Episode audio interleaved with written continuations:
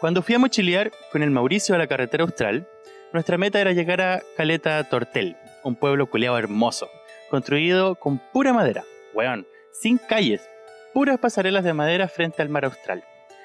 Todo el mundo ahí trabaja con madera. Unos la extraen, otros la remolcan por largos viajes desde las islas, otros la cepillan, otros la esculpen, otros las venden. La madera es la gran fuente de trabajo y de vida de ese pueblo una red de más de 10 kilómetros de pasarelas muy bien construidas, con maderas de ciprés, que se convierten en la red viva del asentamiento, como si fueran sus mismas venas. Las pasarelas no son construidas solo con el suelo y las barandas como una pasarela normal, sino que muchas veces son enormes plataformas para eventos sociales o juegos de niños. Cada cierto tiempo tienen cómodas bancas para sentarse o reposar. Otras veces son miradores en lugares muy bien escogidos, o se convierten simplemente en hermosos puentes para conectar islas o atravesar suelos fangosos. La pasarela no es solo pasarela, sino una red de instalación de agua contra incendio, sistema de agua potable y alcantarillado, incluso la compleja red eléctrica para evitar cables colgando del pueblo. Es también taller de trabajo frente a las casas, es lugar para amarrar los botes a la orilla del mar, es lugar de encuentro de los vecinos, punto de venta para los afuerinos y la pasarela misma es plaza y parque. Tanto valor tiene para los habitantes de Caleta Tortel esas pasarelas que cuando una tablita se rompe, no van a la municipalidad a quejarse por aquella tabla, sino que, como una vez vimos con el Mauricio, inmediatamente salen de sus casas, herramienta, martillo y clavos en mano, a arreglar la tabla rota. Esta vez era una viejita. La pasarela es para ella tan importante como para toda su comunidad. Si un vecino se rompe una pata, un vecino menos que le puede ayudar en tan difícil locación geográfica. Esa viejita que arregló la pasarela, esa viejita que cuida su entorno, porque sabe que le beneficia, esa viejita con martillo y clavos en mano, lo que tiene es mucho cacume. Bienvenidos, bienvenidos a un capítulo más de Cono sin Cacumen. Aquí estamos eh, junto a Alicia y, y Héctor desde Australia. Hola, hola. Hola chiquillos. Y yo desde Alemania. Y para hacer una acción más o menos romántica me vine con computador y micrófono en mano al centro de la ciudad de Friburgo. Estoy aquí frente al Kaget Bay, al KG2 de la Universidad de Friburgo. Cagándote de frío. Un poco frío, un poco nublado. Anoche estuvo lloviendo. Pero um, hoy día vamos a hablar muchas cosas relacionadas con la ciudad, así que decidí venirme al centro de la ciudad a hacer esta acción poética de grabar este capítulo. ¿Qué les parece? ¿De verdad decidiste o fue que te echaron de la casa? Um, sí, me echaron de la casa. No, lo que pasa es que no había espacio, po. como hace mucho frío. Normalmente Diana sale con Samuel al parque mientras yo grabo, pero ahora hace tanto frío que no iba a dejar que ella y Samuel salieran por mi culpa, así que pesqué mis weas y me vine a buscar un punto donde hubiera internet. Y mm, aquí cerca de la universidad siempre hay internet abierto a todo el mundo, así que Qué bueno. me vine para acá. Sí. Am, ¿Cómo estamos nosotros, amor? Chicos, ¿cómo están ustedes? nosotros bien, acá en verano, eh, pero hoy día ha estado nublado, con bastante calor y lluvia. Así Uy, son los veranos nublado, acá. calor, Y lluvias. lluvia. Sí, así son los veranos acá. Bacán, es medio tropical, ¿o no? Es que, claro, es, es un clima tropical, sí. Es clima tropical. Así que un poco de humedad en la tarde, pero ahora ya baja la temperatura y está agradable. Bacán. Y en la vida general, bien. Eh, yo terminé la universidad este semestre, me fue bien en todo, así que súper contenta. ¿Cuánto te falta después de este semestre? Eh, un semestre más todavía. Wow, ¿y con eso sacáis una maestría o un magíster? ¿Qué, Un qué cosa? magister. Mm, un magister. Un magister. Sí, sí. Genial. Así que ahí vamos a darle con harto Va a ser la, ma- la maestra. la máster, la máster. La máster. Chirito, ¿algo que contar de tu vida, de tu semana? La verdad, no, nada que contar. Yo estoy metido en la rutina. Ah, la única, la única weá mm, nueva que estoy haciendo es que me metí a clases de artes marciales de nuevo. Así que Ah, sí contaste, claro. ojalá, ojalá me dure más esta vez. Generalmente mi- mis incursiones en las artes marciales no pasan de los seis meses. He practicado un montón de artes marciales, pero ninguna he seguido. Pasaste Así- un nuevo color, ¿o no? Estaba ya en blanco, me acuerdo la última vez. No, no, sigo estando en blanco. Sí, partí hace, ¿cuánto? Tres semanas, cuatro semanas. Pero, ah, claro, así que está entretenido. Ah, se conoce gente nueva y, y también es entretenido practicar eh, algo. Porque después de, de- de darme cuenta de que si uno no hace ejercicio y no, no prepara su cuerpo, vaya a tener una, una vejez de mierda. Esa fue como mi realización este año. Si uno no ¿Sabes empieza a hacer estoy- ejercicio ahora a los 30, en, a los 60, 70, uno va a estar pa'l dick. Yo lo he notado a cagar con Samuel, weón, es impresionante. Yo no soy un weón deportista para nada, pues, weón. Con Cueva eran mis juegos en los días sábados con los chicos de Scout. Eh, pero ahora yo lo noto, weón, cada vez que levanto a Samuel, weón, y después me quedo una semana entera con dolor de espalda, weón. Los que estamos cerca de los 40 estamos súper cagados. Yo también Sí. tenía pensado hacer un curso de baile del Indie Hop, que está súper de moda aquí en Friburgo. Hicimos un curso con Diana un par de, de años atrás, es súper entretenido. Pero ahora con el tema del corona están todas las weas de cursos cerrados, así que Oh, hay que esperar mal. que baje esta cuestión del corona y ahí retomar la actividad deportiva. O por lo menos moverse un poco, mover el esqueleto. Sí, qué mal eso. Así que bueno.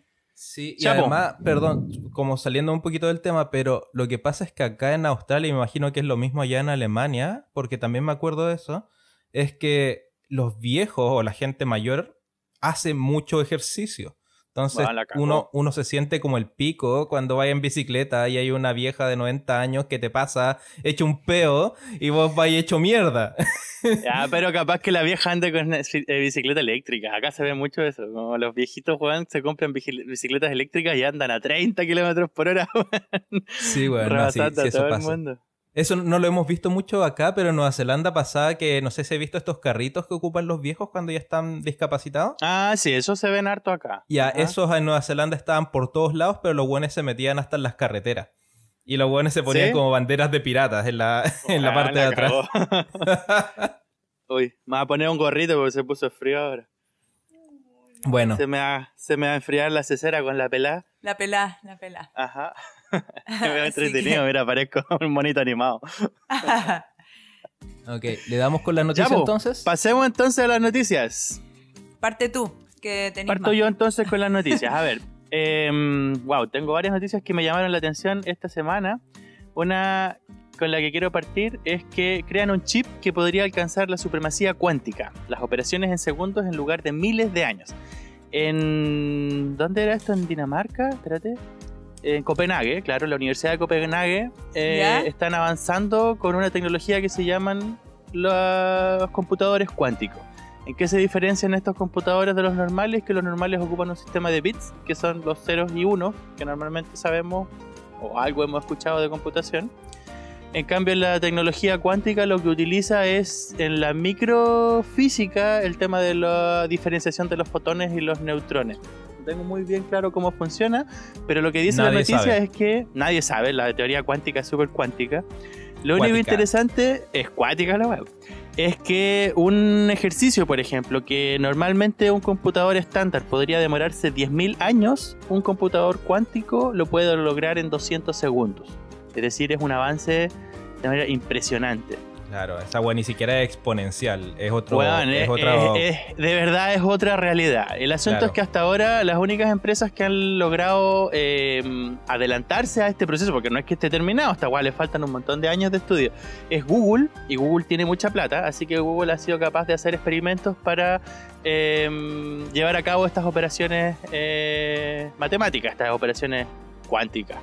Y esta Universidad de Copenhague también está avanzando en esta tecnología y ya lograron construir un microchip que es capaz de simular, eh, construir un simulador cuántico del futuro. Es como acelerar el proceso. No tengo idea muy bien qué weá hará, pero me parece bacán que ya estamos recuerdo- entrando en ese... Sí, recuerdo cuando estaba, eh, conversábamos la otra vez con Héctor sobre los computadores y él me decía que lo único que puede como trabar el, proceso de la tecnología tiene que ver con, hacer cosas que sean cada vez más en miniatura, porque todo se, se hace tan pequeño como lo- lo- los procesadores y las placas y todo eso.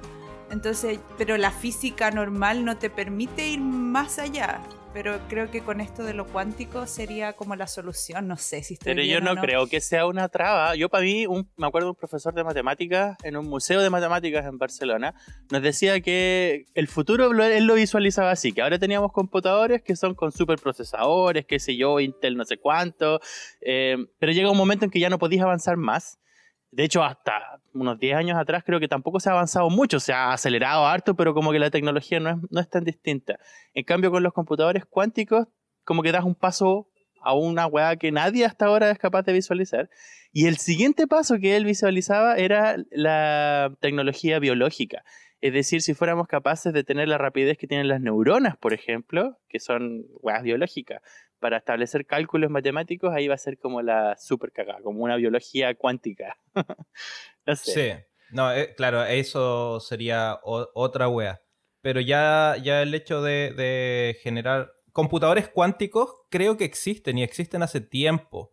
El tema es para qué lo puedes ocupar. Entonces, la mayoría de lo, que yo tengo entendido es que todos los cómputos cuánticos que se han logrado eh, realizar en, laboratorio eh, son efectivos para, calcular cosas matemáticamente, pero no son efectivos para, por ejemplo, hacer eh, lenguaje condicional que es lo que, lo que hacemos generalmente, porque es la, utilidad de ocupar internet y todas esas mierdas.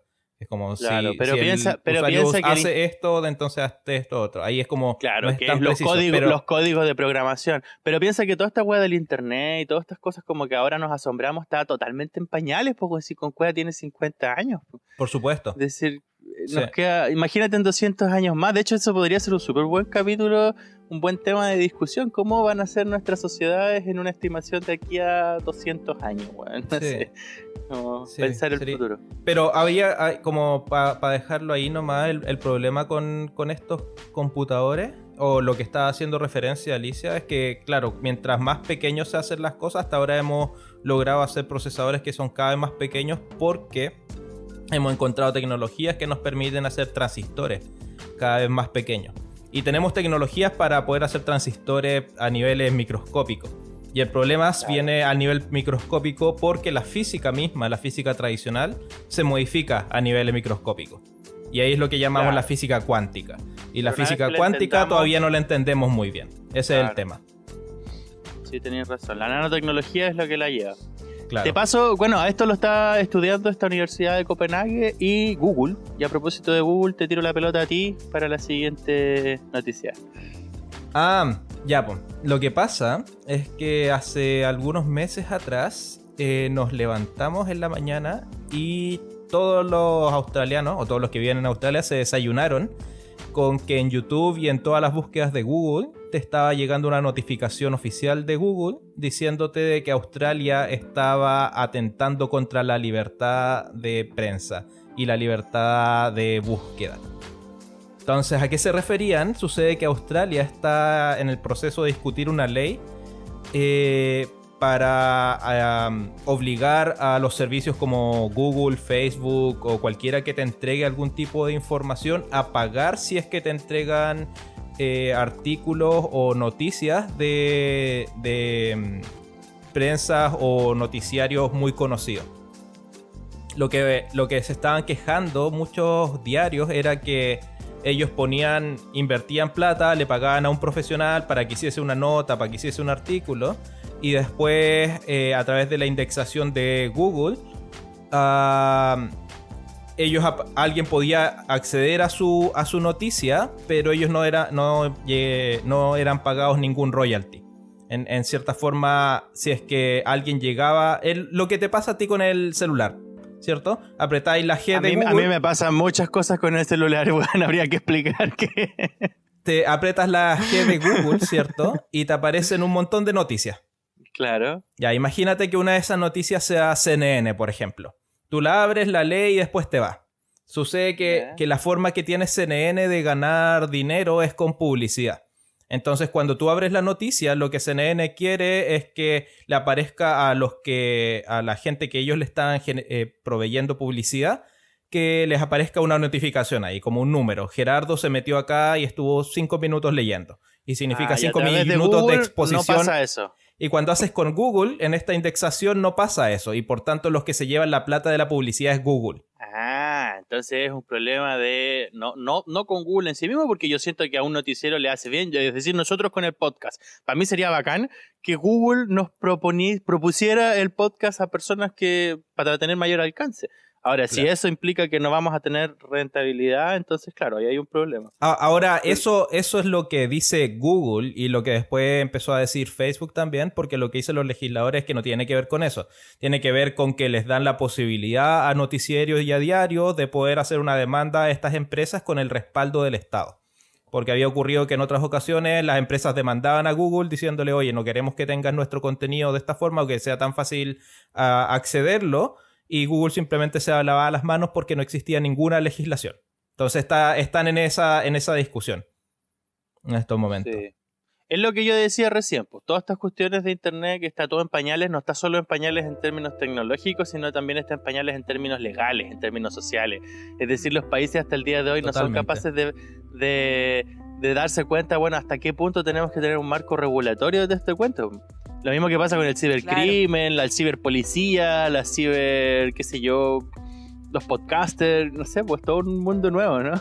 Falta mucho, sí, claro. Sí.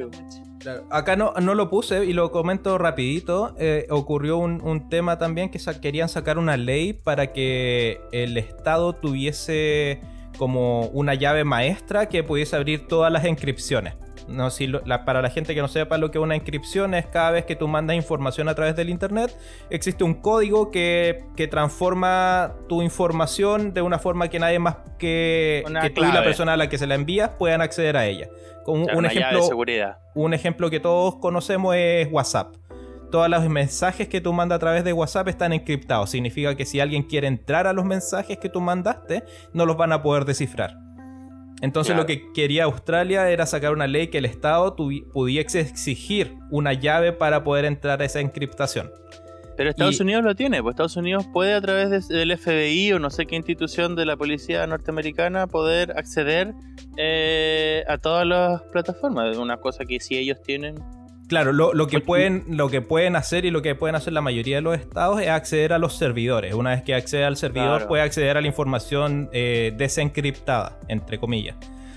Pero si es que, por ejemplo, yo eh, pudiese captar justo la señal de que tú me estás mandando un mensaje a, a, la Alicia, por ejemplo, y pudiese captar ese mensaje y lo saco e intento leerlo, como en términos de espionaje, no podría jamás leerlo, porque está encriptado. Y eso es lo que acá eh, la ley querría entregarle una llave al Estado para poder hacer eso.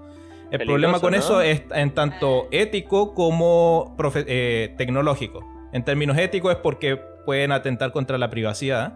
Y en términos tecnológicos es porque si es que creas una llave para, eh, para poder resolver una, una encriptación, significa que ya no está encriptado. ¿sí? O sea, la huella no deja de ser segura. Claro. O tiene cierto rango de seguridad. Como para un weón normal es seguro, pero para un weón que tiene esa llave. Es como la llave ábrete sésamo, una cosa así. Las bueno, palabras mágicas. Como conectando con lo que tú dijiste de los computadores cuánticos, si es que podemos computar cosas muy rápido y tuviésemos cosas que no están bien encriptadas, significaría que es una cosa de tiempo y tecnología y podríamos desencriptar cualquier mierda. Tenéis razón, po que tenga ese supercomputador va a poder desencriptar hasta las cuentas de la cripta. Claro, todo. bueno, pasando. Ya. Eh, yo quería pasar a la siguiente noticia, no tiene nada que ver con tecnología, ni con internet, ni nada, pero una weá que me llamó mucho la atención es que, em, a ver, en el mundo de los eh, arqueólogos, que es una carrera muy nueva, digamos, no tiene más de 100 años, si es que han, habido avances en los procesos de investigación. El asunto es que en Francia, en una parte de Francia, habían encontrado unos huesos de un bebé y esos huesos eran, eh, lo reconocieron y lo investigaron bien, era de una familia neandertal, que son uh. una rama de los homínidos anteriores al Homo sapiens, es decir, hace unos, qué sé yo, 500.000 años atrás. Y la pregunta era, ¿por qué este, estos huesos de bebé estaban en cierta posición y por qué estaban bajo la línea normal de la Tierra. Entonces, las teorías de estos compadres era que creían que los neandertales eran capaces de enterrar a sus muertos. Ahí venía una pregunta como antropológica.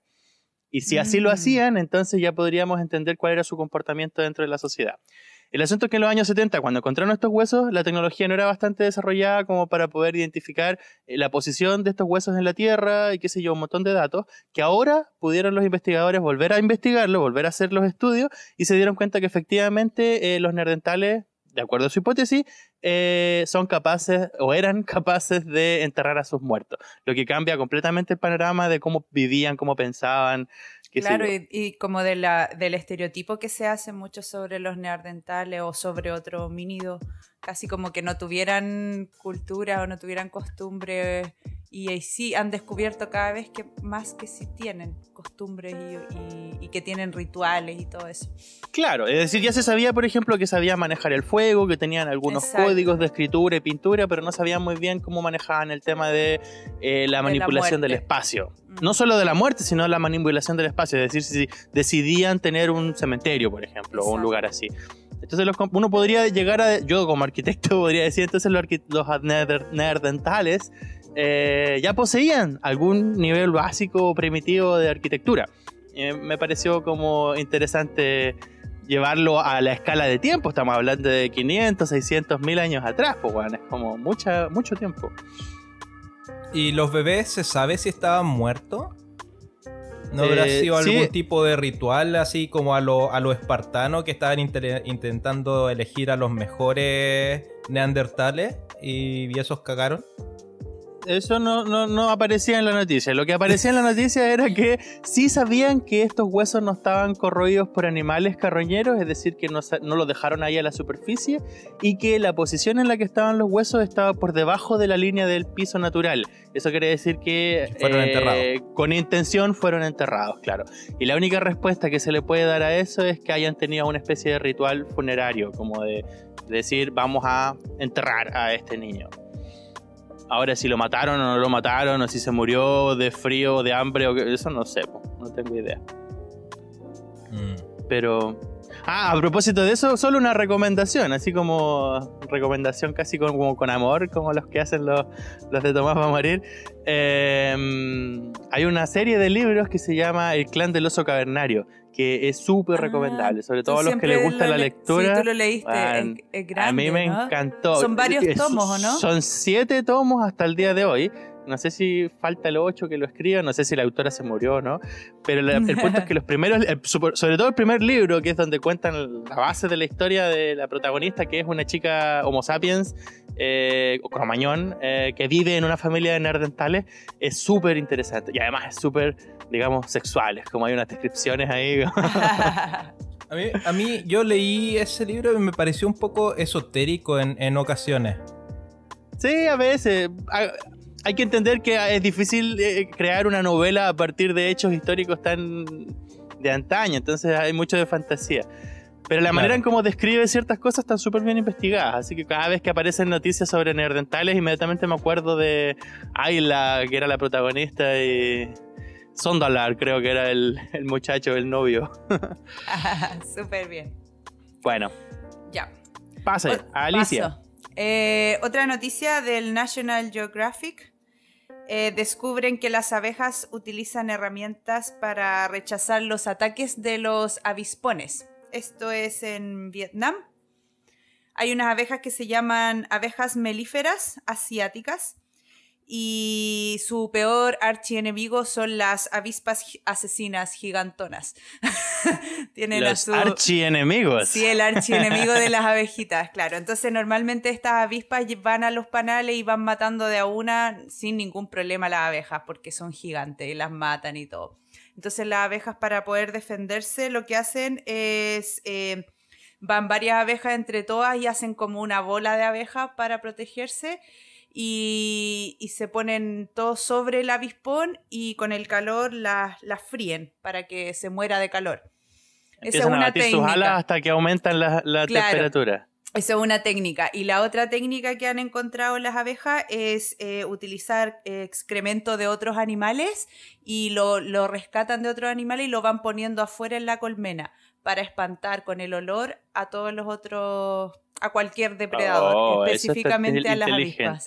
Súper, súper inteligente. Así que, bueno, muchos científicos eh, primero descubrieron que habían caca, que había caca por todos lados. ¿Qué pasaba? Guerra de caca. Claro, y al final empezaron a grabar, hicieron varias grabaciones y se dieron cuenta que las mismas abejas son las que recolectan la caca y la van colocando en ciertos lugares específicos como defensa en sus nidos. Súper Qué interesante. bacán. Eso Sí. a, mí me, a mí me conecta porque hay una- las abejas son súper mecánicas, por así decirlo. Estas tipas se Mm. manejan con los olores, por las feromonas, qué sé yo, emiten demasiados olores y son casi como pequeños robots. Y Sí, claro, si, sí, si la a través de los olores, entonces efectivamente eh, arman una barrera de olor. Como digo, si no quiero que alguien entre a mi casa, basta con que abra la puerta del baño y justo da hacia la entrada, entonces así ya la gente no entra, pues, como un sistema de seguridad, ¿no? Chiri mira con una cara Sí, como, ¿qué está hablando ¿Qué este? Sí. Incluso los investigadores como que ponían, le ponían como otras cosas para, para saber si es que las abejas se daban cuenta de que habían elementos extraños y claro, las abejas inmediatamente cubrían esos elementos con caca. Todo lo iban Ah. cubriendo todo con caca. ¿Tú te acuerdas, Alicia, cuando yo era chico, yo a veces me tiraba un peo y daba una vuelta alrededor tuyo y te decía, te encerré. Sí, qué asco, weón. qué asco. Estaba haciendo lo que hacía hacían las weá? abejas, po, weón. Encerraba a la Alicia con mi olor del peo. Entonces Pero la la Alicia quedaba no como una era, especie no de, era de cúpula. Un, un enemigo. ¿O Eran sí? juegos de niños. po. Y te ¿De encerré, qué te le estaba yo. intentando defender? Ok, pero las abejitas tienen siempre herramientas eh, que son bacanes. De hecho, son bacanes las abejas. A mí me encantan las abejas, sí. Se puede aprender mucho de ellas. Ya, Gerardo, ¿qué otra Ya, noticia más eh, trajiste? mm, tengo dos noticias. Una la voy a decir súper corta. eh, que al día de ayer se superó los récords de muertes en Alemania por la pandemia. Esta Uy. weá de la pandemia aquí en Alemania está eh, yéndose de, De madre. eh, De madres, de ma- madres. de madres, como dicen, sí. Se está yendo de madres, weón. Estamos en la segunda ola, más heavy que la primera. Y la Angela Merkel, la primera canciller, dio un discurso, weón, como no se le había visto nunca. Esta tipa es como casi un robot, su- no muestra nunca sus emociones. Y en esta ocasión, la tipa casi como llorando le suplicaba a las personas, weón, por favor, quédense en las casas, no sea que se nos mueran nuestros abuelos por culpa de una Exacto. mierda de Navidad o de tomarse un club ahí en, en la plaza. Entonces, como una weá que emocionó, yo creo, a todo el mundo. ¿Y cuál es la cifra eh, del... No, no de tengo superación. idea cuáles Ah, ya. Yo, ya, yo ya no veo las cifras, ya, ya me dan paja. Solo veo el gráfico completo y digo, weón, estamos en una situación caótica. Pronto vamos a tener toque de queda aquí en Friburgo, nos van a cerrar las calles, no se puede salir de noche, solo podemos ir a comprar al supermercado. Es toda una weá que, que al principio no la tuvimos, pues lo tuvo España, lo tuvo Italia y ahora de a poco lo vamos a ir teniendo nosotros. Creo que todo el mundo va a pasar por una weá así. Ok, Igual siguiente. Estoy viendo, perdón, antes de cambiar a la siguiente noticia, estoy viendo la- el gráfico. Y igual es cuático. Es como en Alemania los casos empezaron súper lento, allá en, en marzo. Después fue subiendo y tuvo una como un pico bien, bien alto desde marzo a mayo. Claro. Sí, Como pasando por abril ahí pico. estuvo el pico. Después hay un valle, bajó y en mayo, ju- eh, junio, julio, agosto, septiembre, octubre, principios de octubre, todo eso está muy bajo y empieza a subir, pero subió, claro, siete veces más de lo que habían tenido en, en Claro. abril. Entonces, mucho, mucho Sí. más. La, la pregunta aquí es, bueno, ¿qué pasa? Pues cuando se hace frío, pues, la gente se guarece en sus casas, nadie quiere estar pasando con tiempo en el parque como era en el verano. Así que mientras más se encierra la gente, eh, más se contagian. Siento que es un poco contraproducente la medida en todo caso, esto de los toques de queda y lo que sea. Porque más gente junta. Más gente, claro, está junta en sus casas. No tengo idea, weón. Yo simplemente hago la weá que Hay- dicen que hay que hacer nomás. Un millón trescientas mil personas contagiadas en Alemania Mm. No, eso es desde, desde el comienzo.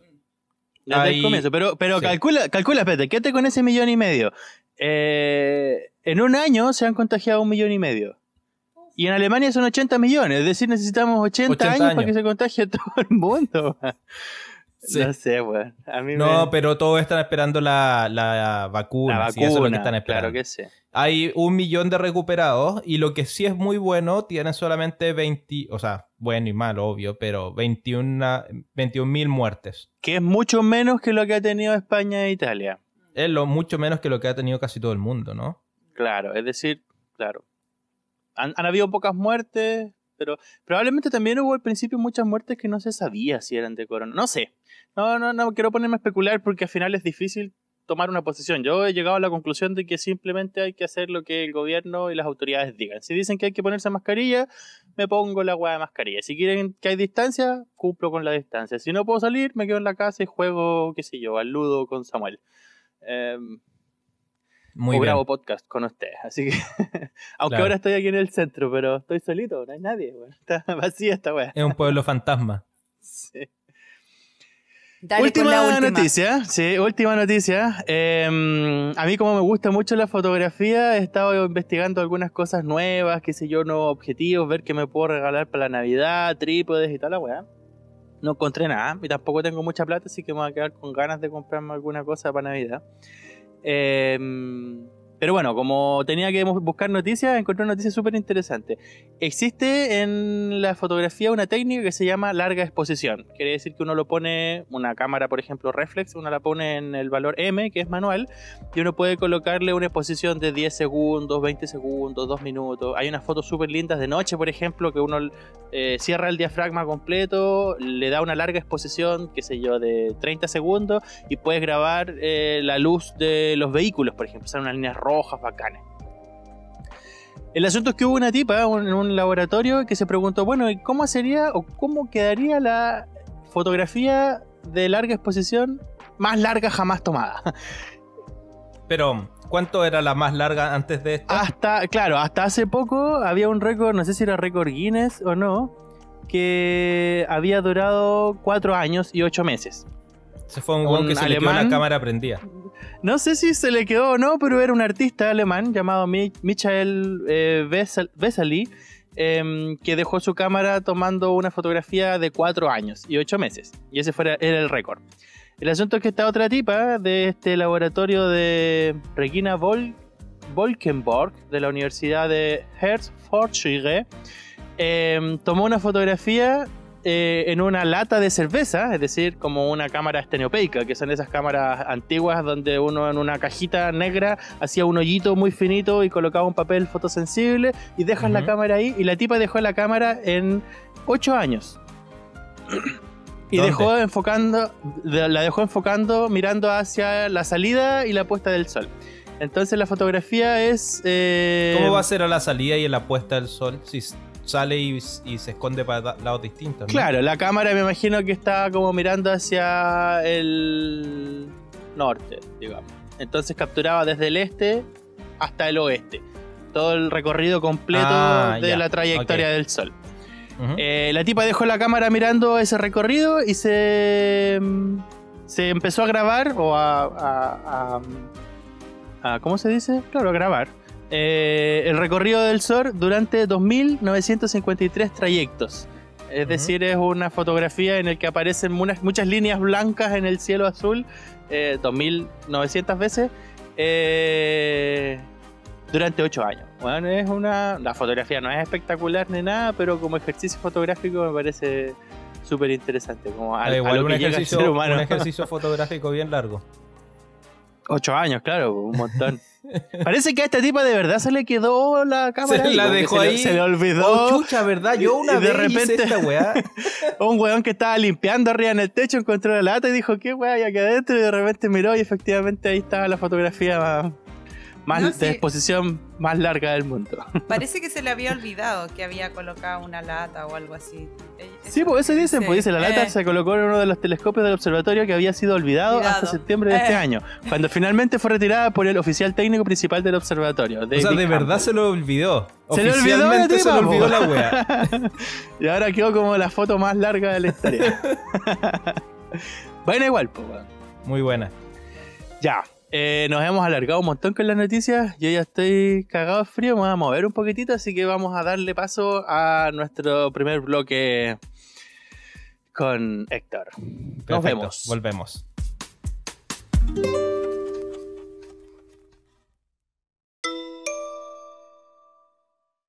¿Sabías que la rotación de Júpiter es de 9 horas y 55 minutos? Siendo el planeta con el día más corto en el sistema solar.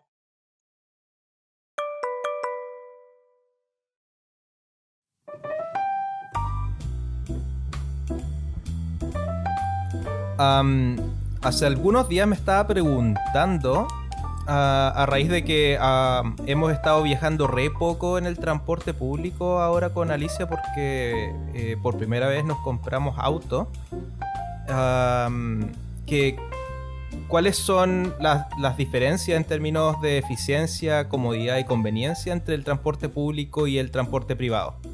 Entonces nos pusimos a, conversar un poco con Alicia sobre esto. Y, por ejemplo, en Chile, para nosotros no era un tema tener un auto o tener un vehículo. En Valparaíso, sobre todo, porque el transporte público para los lugares donde nosotros nos movíamos, que era eh, ir a Villa Alemana o ir a Viña o, no sé, ir a carretear a algún lugar, siempre podía encontrar algún transporte. Era un colectivo, será una micro o era el tren o algo pero a la hora que se te imaginara o que necesitaras moverte a algún lado ibas a poder hacerlo. Eso acá en Brisbane por lo menos no pasa. Acá si es que nosotros queremos ir al centro en transporte público y logramos tomar el bus a la hora que pasa, son puntuales los buses, pero nos vamos a demorar una hora. En bici yo me demoro 15 minutos en llegar al centro. Entonces, no es, una cosa de distancia, y lo hace lo hace súper poco conveniente. Entonces acá hay que tener auto para, moverse. Y ahí me saltó la duda de que me imagino que hay momentos en que el transporte público es mucho más eficiente eh, y conveniente en ciertas circunstancias. Y imagino que hay otras circunstancias donde el transporte privado va, va a ser eh, mejor. Entonces me gustaría que, discutiéramos ahí qué es lo que ustedes piensan. ¿Cuándo creen que, el transporte público privado es, mejor para una situación u otra? ¿Quién? ¿Alicia? Ok, ya, yo. Em, Oye, pero qué poco ceremonioso eh, bueno, yo siempre he estado súper a favor del transporte público porque creo que es eh, es mucho más conveniente, es más barato. Eh, normalmente significa, es algo que se crea como ciudad o, como, o, que los gobiernos o, o las localidades, las comunidades implementan para que toda la población tenga acceso y se pueda transportar a distintos lugares. Entonces siempre me ha gustado mucho la idea del transporte público.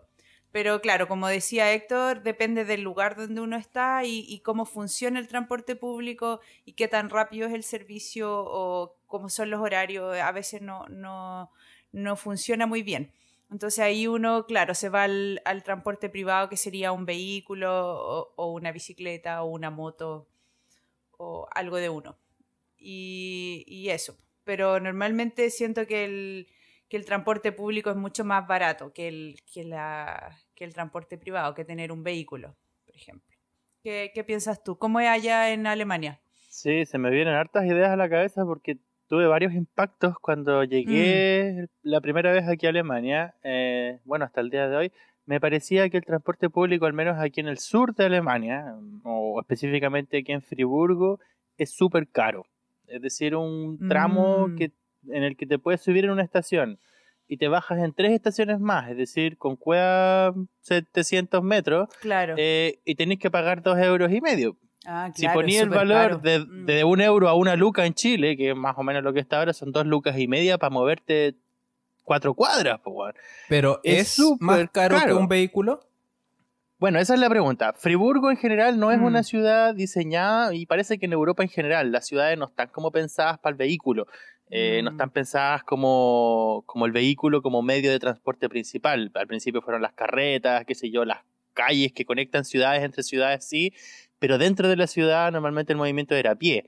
Entonces la ciudad de Friburgo y muchas ciudades aquí en Alemania son bastante medievales, es decir, en su eh, morfología, eh, que no permiten tener vehículos en los centros de las ciudades. En Roma creo que pasa lo mismo, no, no, podéis entrar con un auto al centro de Roma y así pasa con un montón de, de, ciudades grandes o ciudades chicas incluso en mm. Europa. Lo que sí se ha podido lograr es un buen sistema de red de ciclovías. Entonces aquí en Friburgo, mm. para moverse, yo siento que cualquier persona le es mucho más conveniente tener una bicicleta que un vehículo. Exacto. porque es más fácil llegar, porque no tenéis que pensar en el estacionamiento, que también es caro, eh, qué Eso- sé yo, moverse dentro de la ciudad es complejo. Eso me hace pensar que, que la verdad empecé re mal esta wea, pues, porque primero habría que definir qué es lo que es transporte público y qué es lo que es transporte privado. Claro, probablemente. Porque- Pero pensemos, pensemos de manera rápida que el transporte público serían las redes, digamos, como el tranvía, el bus, el tren, el avión, el barco, qué sé yo. El bote. Claro, como transporte colectivo. Cualquiera que pueda llevar a más de, no sé, cinco personas no relacionadas es transporte colectivo. Quizá incluso los autos estos que son compartidos entre gente que trabaja en la misma empresa, que acá se da harto, Sí, acá ah, también. Son, son transporte, algún tipo de transporte colectivo. Y transporte privado, cualquier wea que uno le pertenezca a uno. En este caso, las bicicletas pero, también por serían ejemplo, transporte privado. Uber, ¿qué sería? Aquí en Alemania no hay Uber, pero por ejemplo hace poco estuvimos en Portugal de vacaciones y usamos Uber todo el rato. ¿Sería Público. transporte público Esa o privado? pública. Es como un taxi, Sí, po. Sí. claro. Bueno, lo, Eh, sí. Lo- yo, yo lo que creo de las bicis, a mí me encanta an- andar en bici y todo, pero ah, funciona súper bien si la ciudad es plana. O sea, si, si tenía una, una ciudad como Valparaíso, por ejemplo, Está qué cagado. paja más grande andar en bici, weón. Y además si es que tenéis que, porque ya si es plana podéis ponerle unas alforjas a los lados, ¿cachai? Y ponerle unos cuantos libros, cuadernos, no sé, el computador, las weas que necesitéis lleva- llevar. Pero si estáis en algo como Valparaíso, no, no hay forma. Sí. Yo creo que otra pregunta también válida cuando uno se pregunta con esto del, del transporte público y el transporte privado, transporte, es em, la manera en cómo fue diseñado el sistema. Mm, Porque, por ejemplo, no sé, vos, pensemos en la quinta región. Valparaíso creció, digamos, todas sus ciudades gracias a la línea de tren. El tren fue un creador. Claro, el tren fue primero antes de la ciudad. Con la, Claro. con la intención de conectar Santiago con Valparaíso, se creó una línea del tren, eran necesarias ciertas estaciones para poder Claro. abastecerse, qué sé yo, de carbón, de agua o lo que fuese. Eh, y a través de estas estaciones fueron creciendo ciudades como Limache, Peña Blanca, Quilpué, qué sé yo, que conectaron Santiago con Valparaíso en su época. Así que se, se- se podría pensar que el transporte público, digamos, en ese momento el tren, eh, fue un creador de ciudad. Al día de hoy siento que es un divisor de ciudad. La manera en cómo está pensado el metro Merval divide las ciudades en dos y no las conecta tanto como uno podría pensarlo. Claro, porque es difícil cruzar de un lado para otro, hay que buscar los. ¿cómo se Entonces llama? ahí viene Los mi punto con el tema del diseño. Ajá. Claro. mm, Sí. Como el tema del diseño de el la tema ciudad. del diseño de la ciudad y el tema del, del diseño de la ruta también del, del transporte público, como en este caso el tren, o los buses también, porque los buses van solo por una sola línea y van todos los buses por la misma línea, por la misma avenida, todos, todos, todos. Claro. Entonces, Claro. colapsan también las rutas.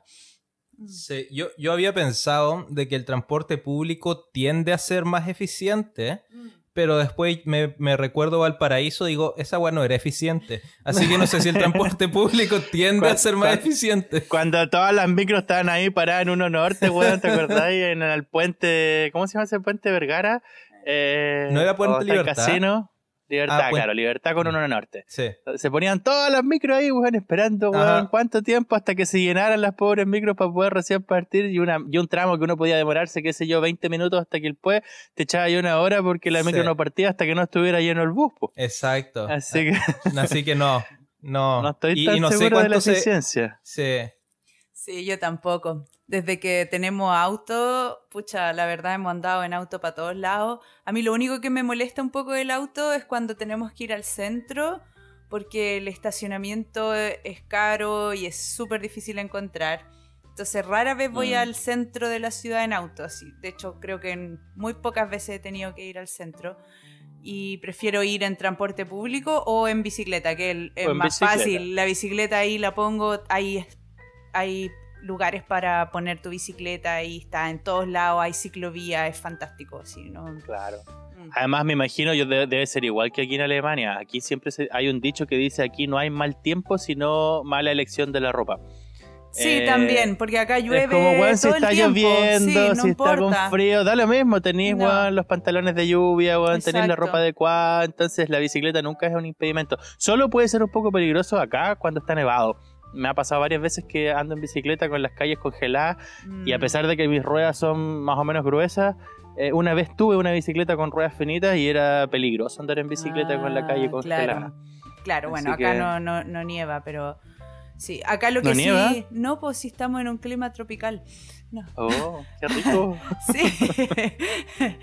Eh, a mí lo que me gusta mucho también del, del vehículo es que puedo cargar muchas cosas, así meter toda la mercadería, por ejemplo, Sí, o si es necesita, necesitamos ir a algún lado, metemos todo atrás, el cooler, el, el saco de dormir, toda la cuestión, todo nomás.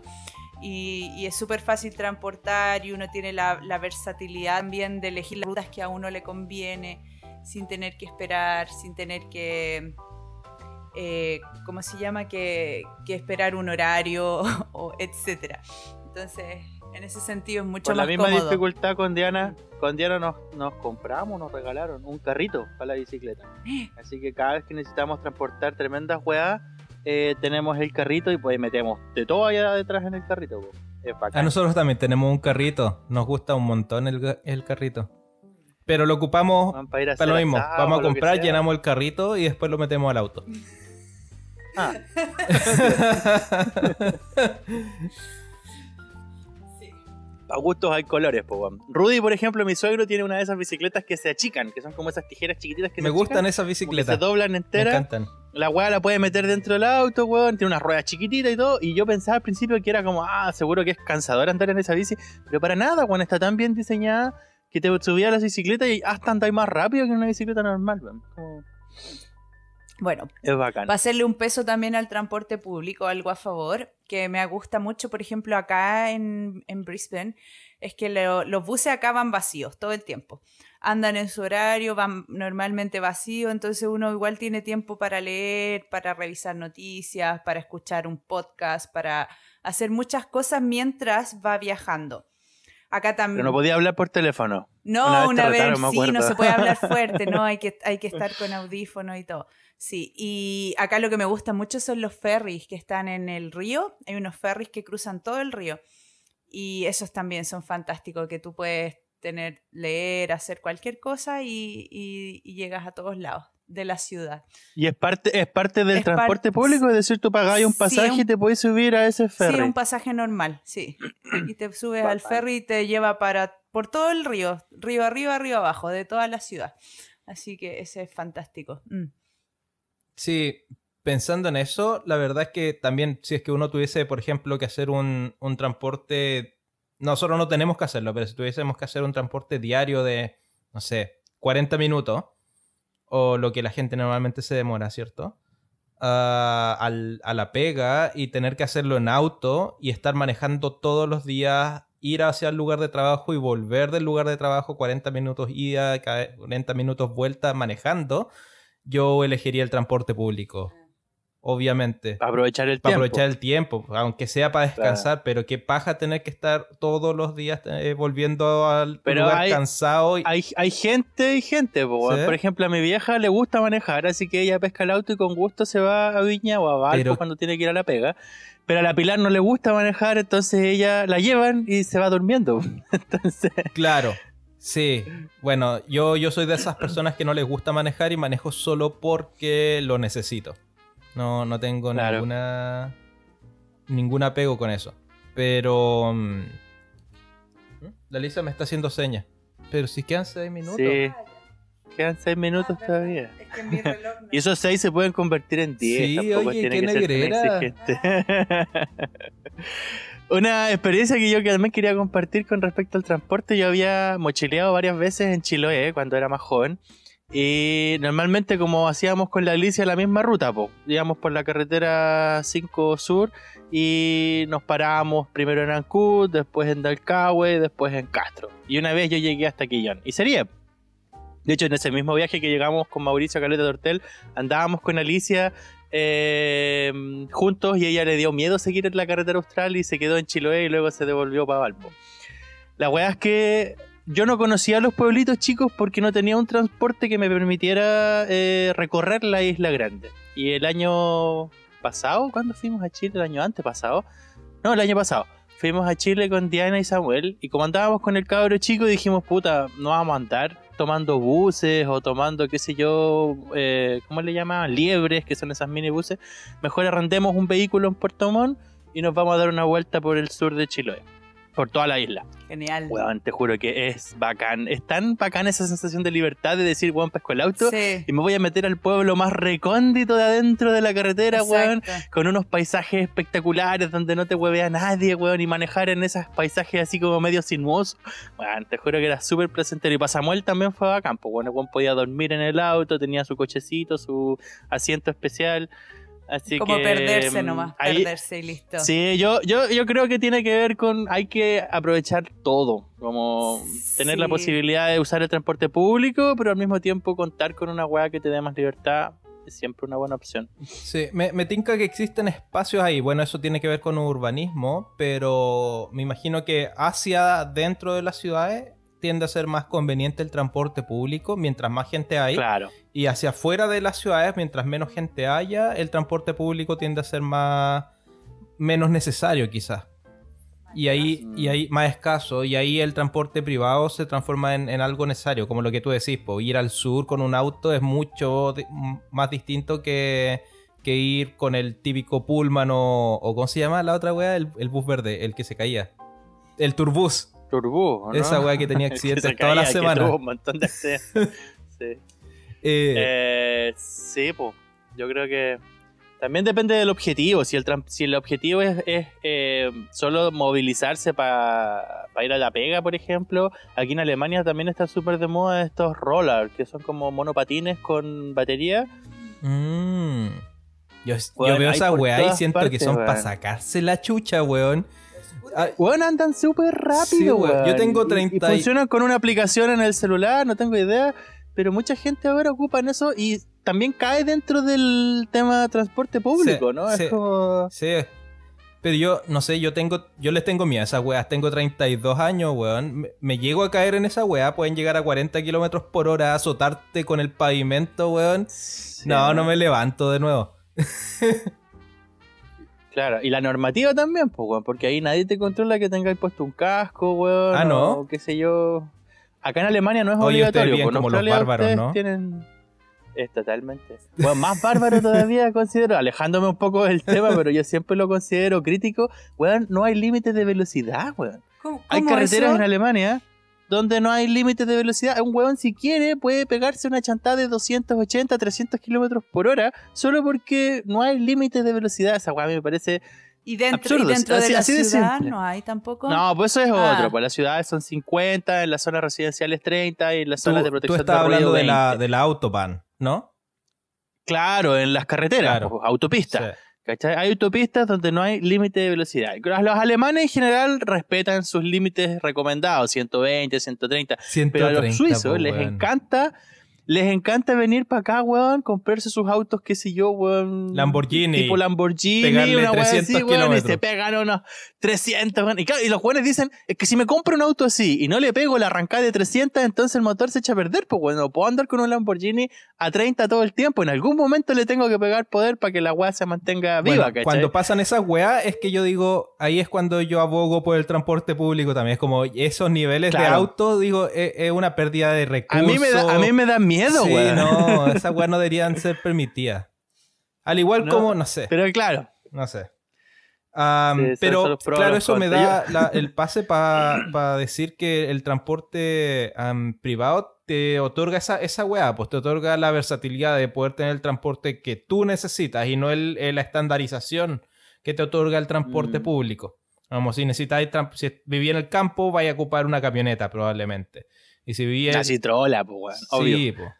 Y si, no sé, pues la ciudad dijimos la bici o estas weadas de monopatines puede ser. O autos chicos generalmente. O una Claro. moto. O, o, o solo por mencionarlo, ¿eh? en Haití, en todo Puerto Príncipe, bueno, en Haití en general existía el tap tap, que era como una Mm, son camioneta pick-up. Mm. eh, lleno de colores, weón, con un montón de decoraciones, y la gente se subía atrás, ¿cachai? Y uno decía como, lléveme a Delma 56, qué sé yo, como el lugar, y pagaba una cuota. Los- Y todo el mundo respetaba motos. muy bien el tema del pago. Era como las micros amarillas antiguas en Santiago, donde el weón que se subía por detrás pasaba la Pasaba moneda igual, y la moneda iba pasando de mano adelante. en mano hasta el chofer y después te regresaba el vuelto weón, de mano en mano. Ese concepto como de, de sociedad a mí me parecía genial en los tap tap. Sí, es súper interesante eso, como analizar también los transportes públicos distintos que uno ha visto en, en distintos lugares. Como por ejemplo, ah, me acuerdo en el sur estaban lo- las combi que le decían, las- no, no eran las combi. La- las liebres. la pues, liebre, claro. Y la liebre era el, el típico minivan que te llevaba para todos lados. En cambio, eso no existía en la zona central, pero en la zona central estaba el colectivo, que tampoco existe en otros lados, el, el- el hecho del colectivo. De que, Ajá, que tú puedas sí. pedir un colectivo, que no es lo mismo que un taxi, porque el colectivo tiene una ruta fija. Entonces, Sí, y y ahora están los Uber y bueno, y distintas formas de transporte público que han aparecido nuevamente. No sé, súper interesante ver. Yo siempre, yo siempre he soñado como un, un híbrido, como que si los vehículos pudieran tener un sistema de Lego que se conecten unos con otros. Uh, y cuando todos genial. van a una misma ruta se conviertan en un tren, donde generan mayor eficiencia energética, qué sé yo. Y luego cuando se quieran desacoplar porque tienen una ruta específica, como que se desarman y toman Oye, un camino... Yo he visto, yo he visto videos de empresas que quieren hacer eso. Sí, son como utopías urbanas, pues hasta el momento no se han llevado a cabo porque es más difícil ponerlo a prueba.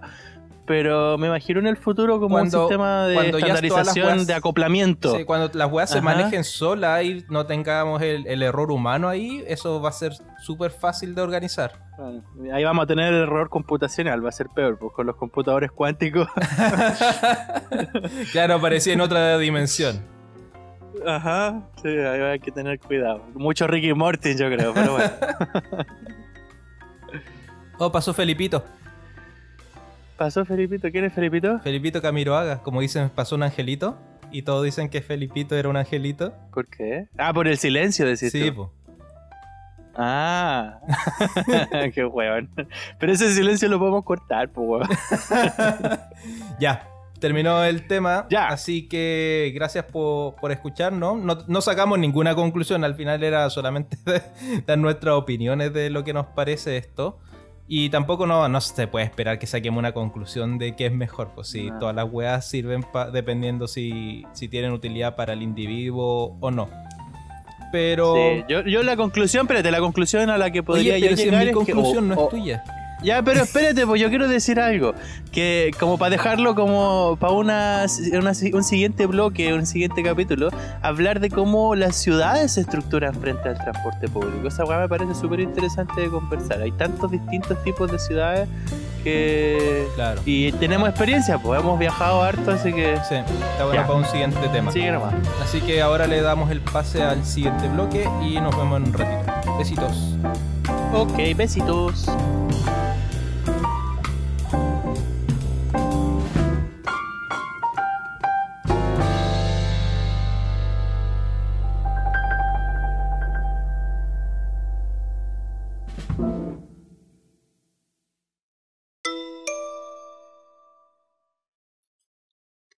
¿Sabías que la Tierra al día recibe 100 toneladas de materia extraterrestre?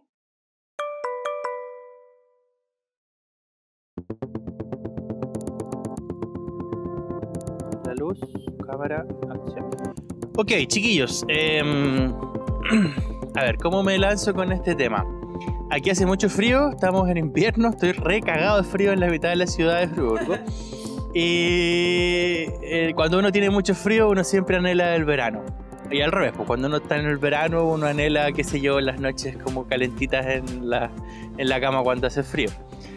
Y ahora pensando en el verano, me estuve recordando harto de mis vacaciones que tuvimos con Diana y Samuel en Portugal. Y fue la primera vez que disfrutamos a pleno de las playas. Fue bacán disfrutar las playas. ¿Por con- qué? Sobre todo con Samuel. Porque, bueno, Samuel es súper sensible. Bueno, la última vez que estuvimos, por ejemplo, en la nieve, él decía así como, ah, no, está muy helado. Como que Juan Cuando dices de- sensible, hablas de mañoso. Sí, como medio poco scout, digamos. no sé por qué salió como mi némesis, mi contrario. No es aperrado. La weá es que la. Sí, claro, la weá es que en la playa estuvo entretenido porque el compadre jugaba en la arena, qué sé yo. Y en un momento bueno, a propósito de sus miedos, vio unas olas gigantes que venían del mar y se asustó un montón. Entonces yo le dije a Samuel, hagamos un muro eh, con la arena. Entonces pusimos, nos pusimos los dos juntos a hacer un murito con la arena, protegiéndonos de las olas, digamos. Y a medida que íbamos escarbando para hacer ese muro, se iba formando como un círculo en el que los dos, Samuel y yo, íbamos quedando dentro de ese círculo y íbamos aumentando los muros, casi como una ciudad amurallada de la Edad Media. Eh, y de pronto, mientras más excavábamos, de pronto apareció el agüita, el agua en los pies, y a Samuel le encantó esa idea. Así que... Y el círculo se iba cada vez aumentando, aumentando, aumentando, aumentando el círculo, se iba cayendo la arena, Samuel se, se cagaba de la risa. Y en algún momento nos topamos con el círculo de otro papá que estaba justo cerca de nosotros que estaba haciendo exactamente lo mismo. Y yo me quedé con la pregunta, qué interesante, porque nuestra actividad tenía una dimensión y el papá de al lado tenía una actividad también con una cierta dimensión. Y si uno empezaba a mirar la playa entera justo en el borde del mar, eh, todos los papás con sus hijos hacían casi más o menos lo mismo. ¿Y sabéis lo que me recordó esa actividad? Eh, cómo las abejas hacen sus celdas de, los panales. Yo cuando era chico me preguntaba cómo las abejas o por qué las abejas hacen ese hexágono que es tan perfecto para los panales de abeja y era más o menos igual que nosotros jugando en la arena con Samuel como cada uno de nosotros tenía una actividad rotatoria en una superficie maleable, eh, y si todos hacen lo mismo al mismo tiempo, termináis construyendo muchos círculos, y cuando esos círculos se empiezan a juntar unos con otros, al final se empiezan a acoplar, y de una manera natural empieza a crearse una forma hexagonal, porque el hexágono es la forma natural de crearse eh, los panales.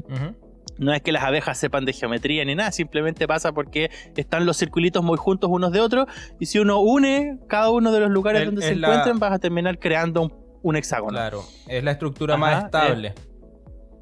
Es, una resultante natural, digamos. Entonces mi pregunta, se alargó un poco la introducción, pero mi pregunta era, si dejáramos de ver al ser humano como una especie, eh, no, a ver de nuevo, si dejamos de ver al ser humano como algo especial y lo vemos realmente como lo que es, un animal, porque somos animales, me pregunto cuál sería el tipo o de qué forma sería su arquitectura primordial.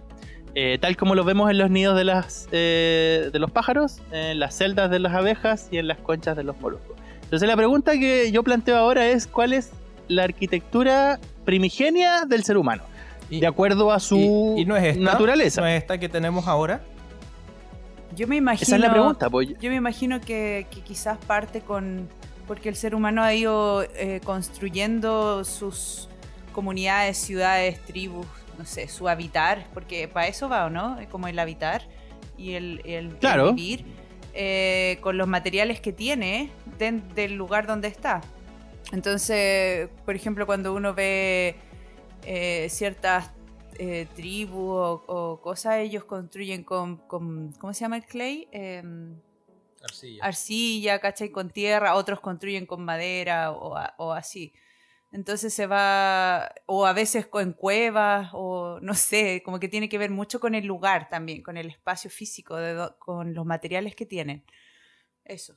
Con lo que dispone. Exacto. Y principalmente también con la actividad que, que propone también ese lugar. Es decir, si es un lugar que, donde uno puede trabajar la madera, evidentemente las casitas van a ser mayoritariamente de madera. Si es un lugar más desértico o más cercano a las rocas, probablemente hayan más casitas de roca. Pero mi pregunta va más al punto de la forma. Ah. Eh, siendo súper como superficial, ¿ah? yo no quiero entrar en términos filosóficos ni, ni de actividad de por qué ni, ni de la técnica, no, sino simplemente la forma. Así como uno ve, uno le dice a un niño, dibújate la forma de un nido, el niño va a entender bastante rápido que el nido es un elemento mayoritariamente circular porque el pajarito va con su piquito eh, poniendo las ramitas, que son elementos muy pequeñitos, y va girando en torno a ese lugar y lo va acolchando porque busca un lugar como más cómodo para vivir y lo va cerrando de a poco y se genera una forma bastante circular, una forma muchas veces como una como una ollita más o menos. Mi pregunta que era, era más o menos esa, como hay lugares en el planeta donde la arquitectura también tienen esas formas. Em, ¿Qué cosa? ¿Como forma de, forma de ah, nido de pájaro? Más o menos, sí, como nidos de pájaro. Yo le pediría a nuestros auditores, si es que pudieran, em, en un papel anotar quizás los nombres y luego buscarlos en internet, porque voy a dar un par de ejemplos que me gustaría que después el Chiri y Alicia, que ya vieron estas imágenes, los pudieran describir eh, y poder tener una imagen de lo que yo realmente estoy hablando. Uno de ellos son el Pucará de Quitor y Luthor en San Pedro de Atacama. ¿Ya?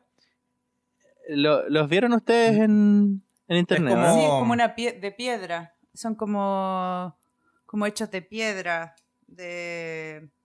Sí, como blanco, de piedra, de... Claro, como son unas construcciones circulares Ah, también. circular. Ajá, como terrazas Sí. en una zona eh, empedrada y van como armando pequeños círculos, sobre todo en las aldeas de Luthor, en Atacama, San Pedro de Atacama. Mm. Yo estuve una vez allá y me pareció súper interesante. Los otros son, esos son mucho más bonitos, se llaman los Trulli Pugliese, en el sur de Italia. Son unas casitas hechas con también de piedra. Mm. Pero también tiene, van- tiene esa idea como, un- como conífera, no sé, como un cono. Como un cono. Ya, Eh, claro. Van, van- van armando como una especie de conos en, las- en los techos. Claro. como que van de a poco en el círculo. Probablemente al principio era una especie de cúpula, luego se fue como est- estilizando y llegó a convertirse como en muchos conos puestos. Mm. Y las ciudades enteras, si uno ve en, la, en, la- en la- en una página, da lo mismo, busquen en internet eh, Trulli, así de simple, Trulli, Italia, y van a aparecer como ciudades llenas de conitos hacia arriba. ¿ya? Y son construcciones muy antiguas. Em, luego hay otra imagen que se me viene a la cabeza que son las... em, en Capadocia, en Turquía, hay como unos túneles. O, primero eran unas formaciones geográficas que eran como también unos penes de piedra, así que iban formándose hacia arriba. Y como eran calcáreos, como fáciles de trabajar, los seres humanos empezaron de a poco a armar túneles y generaron toda una red compleja de, de túneles y de espacios dentro de esas cuevas. Pero las cuevas ya estaban, o sea, eran formaciones rocosas huecas. O los seres humanos las transformaron en huecas. Los humanos se dieron cuenta de que el material era fácil de excavar y como en esa época tenían que arrancar los cristianos de los, del imperio romano probablemente o de los bárbaros Eso nunca pasó. Probablemente no pasó, pero lo importante es que eh, empezaron a construir estos lugares para asentarse. Y como hormigas empezaron a crear una colmena, ¿cachai? Como con ventanitas, con puertas, con, con bóvedas. eh, y lo mismo hicieron en el, también en el sur de Italia, en los túneles subterráneos de Nápoles. El año pasado con Diana estuvimos, el- pasamos el año nuevo ahí en Nápoles.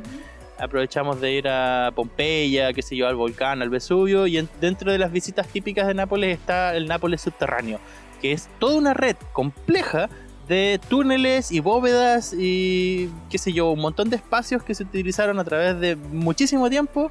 Al principio como eh, albergar el agua, después como sistema antibombardeo en las guerras mundiales y qué sé yo.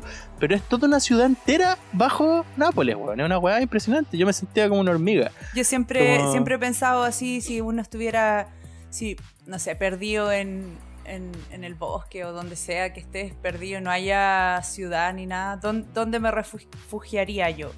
Y, y creo que lo más sería como en una cueva o algo que me proteja. So, en, en cierto modo, tiene que tener esta, esta idea de espacialidad protegida con algo, una cosa así, si es que... Claro. Sí, es que va ahí, en ahí eso. va mi, mi- reflexión. po. Ahí iba, iba mi reflexión del murito que construíamos con Samuel. Claro, como- porque como Samuel, de manera muy intuitiva, Mm. ajá, le dio miedo mirar las olas del mar que sonaban muy fuertes. Y entonces construimos ese murito. Y de repente yo alcé la mirada. ¿Cuál, cuál eh, eh, suri- suricate así como mirando hacia afuera? Y efectivamente todos los papás hacían lo mismo en la playa. Y no solo en la playa, Era- sino si, uno se acuerda cuando uno es niño y, quiere formar su, la típica casita o algo, lo que uno hace es pescar cosas y pone una manta encima, así, o, o- o algo que te cubre. Claro. Y eso y uno, y uno se Ajá. siente como feliz ahí adentro. Yo me acuerdo que uno sentía felicidad o placer estando debajito de una manta, de, de un techo, de una en un, Un espacio, cobijo, claro. como- Pero también tiene que haber un espacio adentro, como en una cueva, que, que- que te permita también hacer todas las actividades que se necesitan hacer dentro de una casa. Dime. Yo, yo me pregunto si eso es necesario, o sea, como un prerequisito de- de- del, del ser humano que intenta buscar cobijo y resguardo, o, o algo circunstancial. Porque ah, acá es re interesante que, por ejemplo, los aborígenes que llegaron a Australia llegaron hace 50.000 años atrás y los hueones no desarrollaron construcción, po. ¿Y dónde vivían? No vivían, eran nómades. ¿Cómo no vivían? No vivían. Los buenos se morían de hambre. Ya. No, pero. No, no, pero, pero por ejemplo, eso responde a una, una pregunta súper interesante que tiene que ver con el asentamiento, porque muchas veces dividimos al ser humano en su cultura desde el hombre asentado al hombre nómada. Claro. O, como dice la Biblia, eh, estaba Adán y Eva que tuvieron a sus dos hijos, uno era eh, Caín y el otro Abel. Eh, si uno lo piensa de manera retórica, sin meterse mucho en la religión, Caín representa al tipo que genera la agricultura, porque él era agricultor. Y Abel era el pastor, el, que mantenía los rebaños y entonces viajaba de un lugar a otro. Y si uno ve la metáfora de que Caín mató a Abel, eh, efectivamente la agricultura mató al nomadismo de los pastores. Es decir, el ser humano lo que hizo fue matar a Abel, eh, matar al, al, pastor, digamos, al nómada, para sentarse en las, en las ciudades y empezar a construir casitas que ya tenían que durar mucho más. No eran tan eh, rápidas eh, de construir y rápidas de desarmar. Por ejemplo, se me viene a la cabeza Claro, las ah, yurtas eh, eso- eh, mongolas, Perdón, por ejemplo. eso iba a corregir porque la Lisa me estaba mostrando imágenes de como construcciones aborígenes ahora. Pero, Ah, ya. claro, son, como eran nómades, hacían construcciones porque se asentaban por temporadas en ciertos lugares, al igual que los mongoles, es una buena referencia. Son como... las yurtas, son claro. como o sea, también son circulares, como... Claro, son como asentamientos. Acá no son todos circulares porque hay un montón de, de tribus aborígenes, pero mm, ah, se levantaban después de un tiempo. Entonces era un asentamiento eh, esporádico, por así decirlo. Claro. Eh, ¿Te acuerdas, Chiri? ¿Te acuerdas, Chiri, que una vez yo tenía como esta, este rollo de cómo sería vivir como en la cabaña original? No me acuerdo quién era el autor, Luquier o algo así. Eh, estaba leyendo harto sobre arquitectura primitiva o primigenia. Sí. No, pues y fuimos los dos juntos a construirnos una cabaña. Yo tenía una cantidad de coligües, me acuerdo, los llevábamos caminando ahí en Quebrada Escobar sí. y construimos una cabaña circular en ese Y momento. fuimos con el Cristian. Eh, Fuimos con el Cristian en Lucas. ¿El Cristian, el Lucas también Sí. está? No me acuerdo. Yo me acuerdo que, que andábamos. Sí, parece que el Cristian también está. Y la weá es que construimos esta cabañita, pusimos unos postes de coligües que eran bien semejantes a una yurta.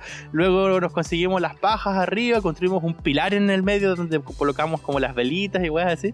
Eh, y yo me sentía súper como, como ese primitivo, así como especie. Yo, yo lo que me acuerdo, construimos súper bien, pero me, me hizo pensar harto, sobre todo cuando estábamos durmiendo ahí, que, que genial es tener el ladrillo, weón. Porque, Claro. porque construcciones con, con madera de esa forma, sí, es bien, ya salváis la noche, no te vayas a morir de, de frío, pero cómodo no estáis. No, Parece que fue el Alejandro también. No. O fue una segunda vez el Alejandro y también dormimos ah, ahí, ¿o sí, no? una segunda vez tú fuiste con el Alejandro y con el... Ajá. ¿Cómo se llama el, mayor del Alejandro? Nicolás, el puede ser, ajá. Sí. Sí, ahora que tengo el recuerdo de haber estado cagado de frío durmiendo Lo al que lado pasa es que había un lado donde no lo no se nos acabó la, la paja, entonces no lo pudimos cerrar bien y entraba la brisa. Y por el otro lado teníamos la puerta Ajá. y no nos dimos cuenta que se generaba una corriente Claro. ahí. Sí. ¿Han visto unos videos? No sé si son unos eh, vietnamitas. Videos que aparecen ahora un Ah, y montón que en hacen, que internet, hacen en YouTube, con como. Que hacen de todo, Sí. hacen piscinas, hacen Sí, refugios, y todo con tierra, con paja, weón, con barro. Mi pregunta era más o menos como por ahí, como cuál es la forma originaria de la arquitectura del ser humano, así como vemos los animales. Eh, Bueno. porque hoy en día tenemos rascacielos. Yo ahora estoy viendo, por ejemplo, la biblioteca aquí de Friburgo, que es un elemento casi de diamante, como puesto como en vidrio, como una especie de, de platillo volador en medio de esta ciudad. Tengo mis críticas con este edificio, pero tampoco me generan tanto problema. Claro. O ahora mismo el, el KG2 de la universidad que lo estamos saneando nosotros en la oficina, eh, que es mucho más racional, muy cúbico, muy con líneas rectas, que no hay ni una sola curva, nada. Y sin embargo me parece también un edificio rescatable, digamos. Sí. Como en qué momento llegamos a esto de las rectas y las curvas tan... Yo, yo creo tan que, fuerte, que hay ¿no? una limitancia ahí de, de la herramienta o, o de qué tenemos a nuestra disposición para construir. Me acuerdo que una vez tú me explicaste que las tejas coloniales de la casa típica chilena ah, tenían esa forma porque el hueón cuando la tenía que hacer, no sé si era lodo o arcilla o no sé qué material, lo, construían ocupando el muslo. Entonces ocupaban el muslo Claro. para dar como, ¿cómo se llama? Como molde. ¿cierto? Para darle la curvatura y quedan de esa forma. Y, y esa, es la, esa es la razón por la cual tienen esa forma. No. Ese es un súper buen ejemplo. Al final de cuentas, el elemento con el que estamos construyendo responde a nuestro propio cuerpo. Pero no siempre, eso es lo que estaba diciendo. Eh, si- No, no si- siempre, Si, tuviesen, pero- si tuviesen otra, otra herramienta, por ejemplo, acá la herramienta era el muslo. Pero si tuviesen otra herramienta, la teja tendría la forma de esa herramienta. Como me imagino si es que nos pusiésemos a ver eh, eh, qué molde ocupan la- las tejas japonesas o las tejas chinas o no sé, de cualquier otra cultura que son un poquito distintas, probablemente nos daríamos cuenta que habrán ocupado alguna herramienta que le da esa forma. La cabeza, o sea. Claro. Yo iba a pensar- O la nariz. Claro. Si eran tejas chiquititas, podían usar la nariz como molde. ¿Te imaginas que haya sido esa wea? sí, pues, weón, así como un montón de hueones haciéndose así con una cosita de arcilla en la nariz y se salen puras tejas chiquititas miniaturas. Poco eficiente. Sí. También antes de que naciera Samuel, o cuando Diana estaba recién embarazada, como para darnos la última luna de miel, dijimos, vamos, peguémonos un viaje a Grecia. Y nos fuimos de vacaciones a... Bueno, estuvimos en Atenas, pasamos por la Acrópolis y Mm. todo. Y después fuimos a una isla que se llama Santorini. Mm, Weón, es una isla totalmente recomendable. Sobre todo en las épocas donde no hay mucho turismo, porque Mm. una, mucho turismo, es muy, muy, muy, eh, muy turística. Eh, pero nosotros fuimos en época de no, de no tanto turismo, eh, mm, como en marzo qué más o menos. suerte. Weón, y era impresionante. Si ustedes ven las fotos de ahí de Santorini, son puras casitas que van todas mirando hacia el mar, hacia el Sí. atardecer, eh, y están construidas do- donde uno ve que ahí está como la mano, la mano del hombre que la construyó, ¿cachai? Porque son como blanquitas hechas como con, como si fueran todas de greda o de plasticina, más o menos. Mm. Y eso le da una connotación de habitar, weón, que es tan como cercana, digamos, como que dan ganas de estar ahí y apegarse a la pared que está calentita y sentarse a tomarse un trago o fumarse un puchito y mirar el cielo y, y disfrutar el atardecer, weón. Y unos molinos atrás, weón, que también son espectaculares. Les invito a ver las fotos de Santorini, A busquen en mí, a internet. mí las, eh, las casitas de Santorini siempre es una re- referencia geek esta, pero siempre me, me dieron la impresión como casitas de Dragon Ball Z. Sí, cierto. O tienen algo como de la, del, del- de Star Wars. Hay una, hay Ah, una parte donde graban. Sí, sí, sí. Cuando están en el planeta del De hecho, desierto. Yo creo que se basaron en, las esas- casas de Santorini. No, yo creo que se basaron más en, en, en Capadocia, ¿Sí? en Turquía. Creo que se, se utilizó, incluso se utilizó Turquía probablemente como zona de grabación. Mm. Pero es cierto que te- responden a la misma lógica, como los techitos azules, todo Sí. blanco, como todo muy de barro, Bien pastel también. todo muy, muy pastel, dan como ganas de estar ahí. Y, y me acuerdo pasamos un día en el que hubo una especie como de huracán o de ventolera muy fuerte que venía desde el Sahara, entonces hizo que todo el cielo se cubriera de amarillo. Imagínate todas esas casitas blancas con un reflejo y tono amarillesco. Bueno, era una experiencia eh, puta, Oye, recomendable. yo, me enojaría que- tanto si es que pinto la casa de nuevo y se me vuelve a ensuciar en dos días. claro. No, pero no se ensuciaban las casas, era solo la luz eh, del, del lugar. Como, to- como todo es muy blanco, claro, refleja todos los colores. Claro, bueno, eso mismo me refería yo con, con, con las ideas que decía antes, que cuando uno se siente como acogido en un lugar o, o se siente como feliz, eso tiene quizás más que ver con esa idea primigenia que tú, que tú hablas. No sé si tendrá que ver o no. Mm, Pero hay lugares que uno va y uno entra y uno se siente incómodo, se siente como mal, como que no, no sé, en estas casas, edificios de departamentos chicos, así que ah, uno se siente como, como que falta Sí. algo, no sé. Yo, yo, yo había colocado aquí en la pauta como yo sé que estos temas son súper difíciles de acotar porque uno Sí, se puede tirar por la rama Mm. a cualquier parte. Había colocado aquí en la pauta como hacer el contraste con otros tipos de edificaciones que tampoco están reguladas y que Mm. pertenecen casi como a esta construcción natural, pero que generan un montón de conflictos. Claro. Yo solo las voy a nombrar, no las voy a describir mucho. Uno de ellos son, por ejemplo, las poblaciones callampas en Chile, como la, la ¿Alguna, situación espe- de alguna toma. específica? No. No, en general, uno busca en internet población callampa en Chile y te aparecen inmediatamente estas casitas que son como de cartón. ¿Por qué se llaman palos, eh, Nunca tuvieron forma de callampa. Porque crecen como callampas, po, Ah. tira un poquitito de agua en invierno y empiezan a aparecer, weón, sin Se mucho control, sin mucha regulación. Claro, y además lo que tiene de interesante es que la cayampa no es una planta, pues, sino que es otra especie que da lo mismo donde tú la cortes vas a tener distintas estructuras. Claro, dije polen, era espora. Sí.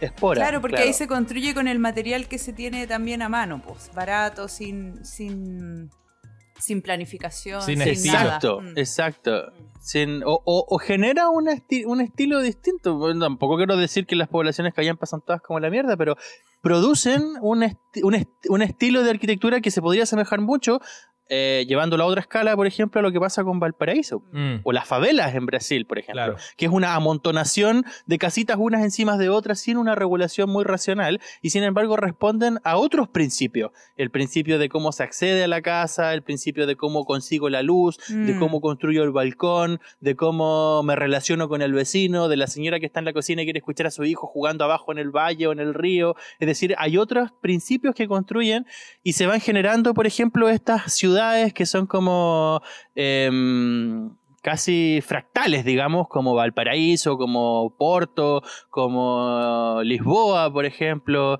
o incluso en Haití hay una zona que se llama Bidonville, que también es como que se va construyendo unas casitas encima de otras, y ahora hasta hace poco las pintaron de colores, que suena, se ve horrible, pero eh, da va generando una morfología distinta de una ciudad racional. Mm. como Santiago con los eh, rascacielos o como, qué sé yo, Nueva York. eh, y el contraste es súper interesante en términos de análisis de cómo vive el ser humano al final. Claro, Como yo me No como- sé. No sé cómo viven. Eh, Bueno, em, ¿quieren ustedes acotar algo antes de cerrar? Creo que es un tema súper interesante de que puede abrir muchas ramas, pero Sí, sí. nos estamos pasando un poco del tiempo. Sí, ah, yo no, lo, lo único que me gustaría acotar es que cuando no hay esta regulación no encontráis dos casas iguales, pues como en Valparaíso todas las casas son completamente distintas, pero aún así si es que la miráis desde fuera como cuando estáis en un, no sé, en un cerro y miráis hacia el cerro al frente, notas una uniformidad, no sé, se nota algo. Pero ninguna casa Claro, está... el grano urbano, como se le ¿Cómo llama. se llama? Grano urbano. Tiene como un grano. Imagínate como una bolsa de arroz, está lleno de grano. Ese se llama el grano urbano. Cuando uno mira las ciudades de fuera y uno dice cuál es el grano, cuál es como Ah, la, ya. los puntitos que se van formando. Claro, pero ah, claro, algo se genera ahí, como que siempre hay un sitio eriazo que lo ocupan de algo, que será el lugar donde la comunidad se junta. No sé, siempre hay alguna cosa que está ahí, pero que no, se nota que no está planeada, como que apareció porque apareció. Mm. Claro, como el sin control más Claro. o menos. O como el control espontáneo, diga- o la construcción espontánea, digamos. Claro. Eh, solo para dejar un blick de una imagen que sería como el extremo de antirregulación. eh, y no vamos a discutirlo más porque se nos acaba el tiempo, pero para que la gente que está interesada en el tema busquen en internet, eh, les menciono la ciudad amurallada de Kowloon en Hong Kong, China, eh, o también llamada la ciudad colmena. Eh, y quédense con esa sensación de cómo sería una ciudad que no recibe ni un solo tipo de regulaciones externas, ya sea del Estado, de la sociedad, nada, es una socie- sociedad, sociedad hormiguera, colmena, que se fue construyendo y, y uno dice, esta, es esto increíble. es casi Uno dice, ¿cómo pueden, paradigmático. cómo pueden vivir esto. tan hacinados? Y, y Como ¿Cómo? vivieron, Sí, porque la ciudad ya la sí, demolieron la- ya hace no está, tiempo y ahora es un parque enorme, Sí. pero todavía hay registros fotográficos, incluso hay unos cortes dibujados por una oficina de arquitectura que es espectacular cómo detallan cada una de las formas de vida en esta ciudad. Hay, La repito, se llama Ciudad Amurallada de Kowloon. hay algunas películas antiguas de artes marciales que se grabaron en esa ciudad. Ah, me recuerdo una de Jean-Claude Van Damme y otras de, de Jackie Chan, que también eran ahí. Ah, Sí, güey, yo me imagino de inmediato a la Matrix, weón, o a esta ciudad, la película Quinto Elemento, cuando el compadre va en unos autos que no llega la luz del sol a- abajo. weón, seguro que muchas películas se han eh, inspirado en este crecimiento urbano, y, y si- espontáneo y sin regulación, pero es eh, heavy, weón. Es como podemos otro día discutir eh, hablar eh, solamente eh, de más esa ciudad. extenso solo de este ejemplo urbano, weón. Es impresionante. Sí, am, Y para las personas, espérate, y para las personas. ¿O no? ¿Tú querías decir Sí, algo? no, no solamente pasar antes que cambiamos el tema, que creo, no estoy 100% seguro, pero creo que eran dos conurbaciones distintas que se empezaron a, a desregular porque esta ciudad está justo en el límite de Hong Kong con, con China. Entonces, China no se quiso hacer cargo de ese territorio, Hong Kong no se quiso hacer cargo de ese territorio, entonces quedaron como en un híbrido que nadie lo reguló. Y se empezaron a, construir, a construir, y la gente que quería escapar porque no estaba de acuerdo con lo que hacía Hong Kong, se fueron ahí, y los que no estaban de acuerdo con lo que estaba pasando en China, se fueron ahí y empezaron a vivir en este anarquismo gigante hasta que quedó la cagá. Totalmente, sí, totalmente. Hay otra, hay otra serie que es bien, bien mala, me acuerdo, la, primera temporada era buena, pero después se puso pésima, que era 3%, 3% o algo sí, así. la brasileña. Eh, donde también aparecía esta, este tipo de, de, morfología urbana, que es como casi como, como de la basura, casi como del, del, del reciclado no racional de los elementos que ya nadie ocupa, no sé. Eh, me gustaría para cerrar, eh, para las personas que les guste pensar mucho en esto de, de ese, ese, confort que tiene el habitar o ese, esa relación que tenemos con el espacio desde dentro y cómo las soluciones vienen desde la concha, desde el nido o desde, qué sé yo, como muy acobijadito. Me acuerdo cuando entré a la universidad había un libro que nos recomendaron leer que se llama La poética del espacio de Gastón Bachelard. Aquellas personas que les gusta leer como medio filosofía, medio poesía, medio eh, encontrar nuevas sensaciones a través de la lectura, les recomiendo ese libro que habla más o menos de lo mismo, la arquitectura primigenia. Buenísima, me encantó el tema. Ya. Cerramos entonces y pasamos al siguiente bloque en Cono sin Cacumen. Perfecto.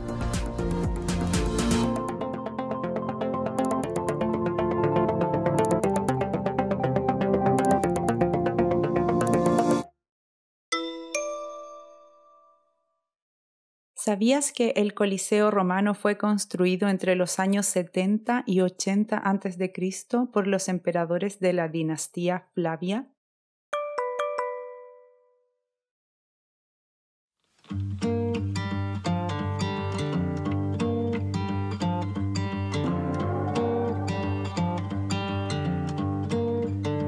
Bueno, no sé si, si a ustedes les pasa, pero para nosotras las mujeres o para mí, eh, es súper importante la experiencia de entrar a un baño.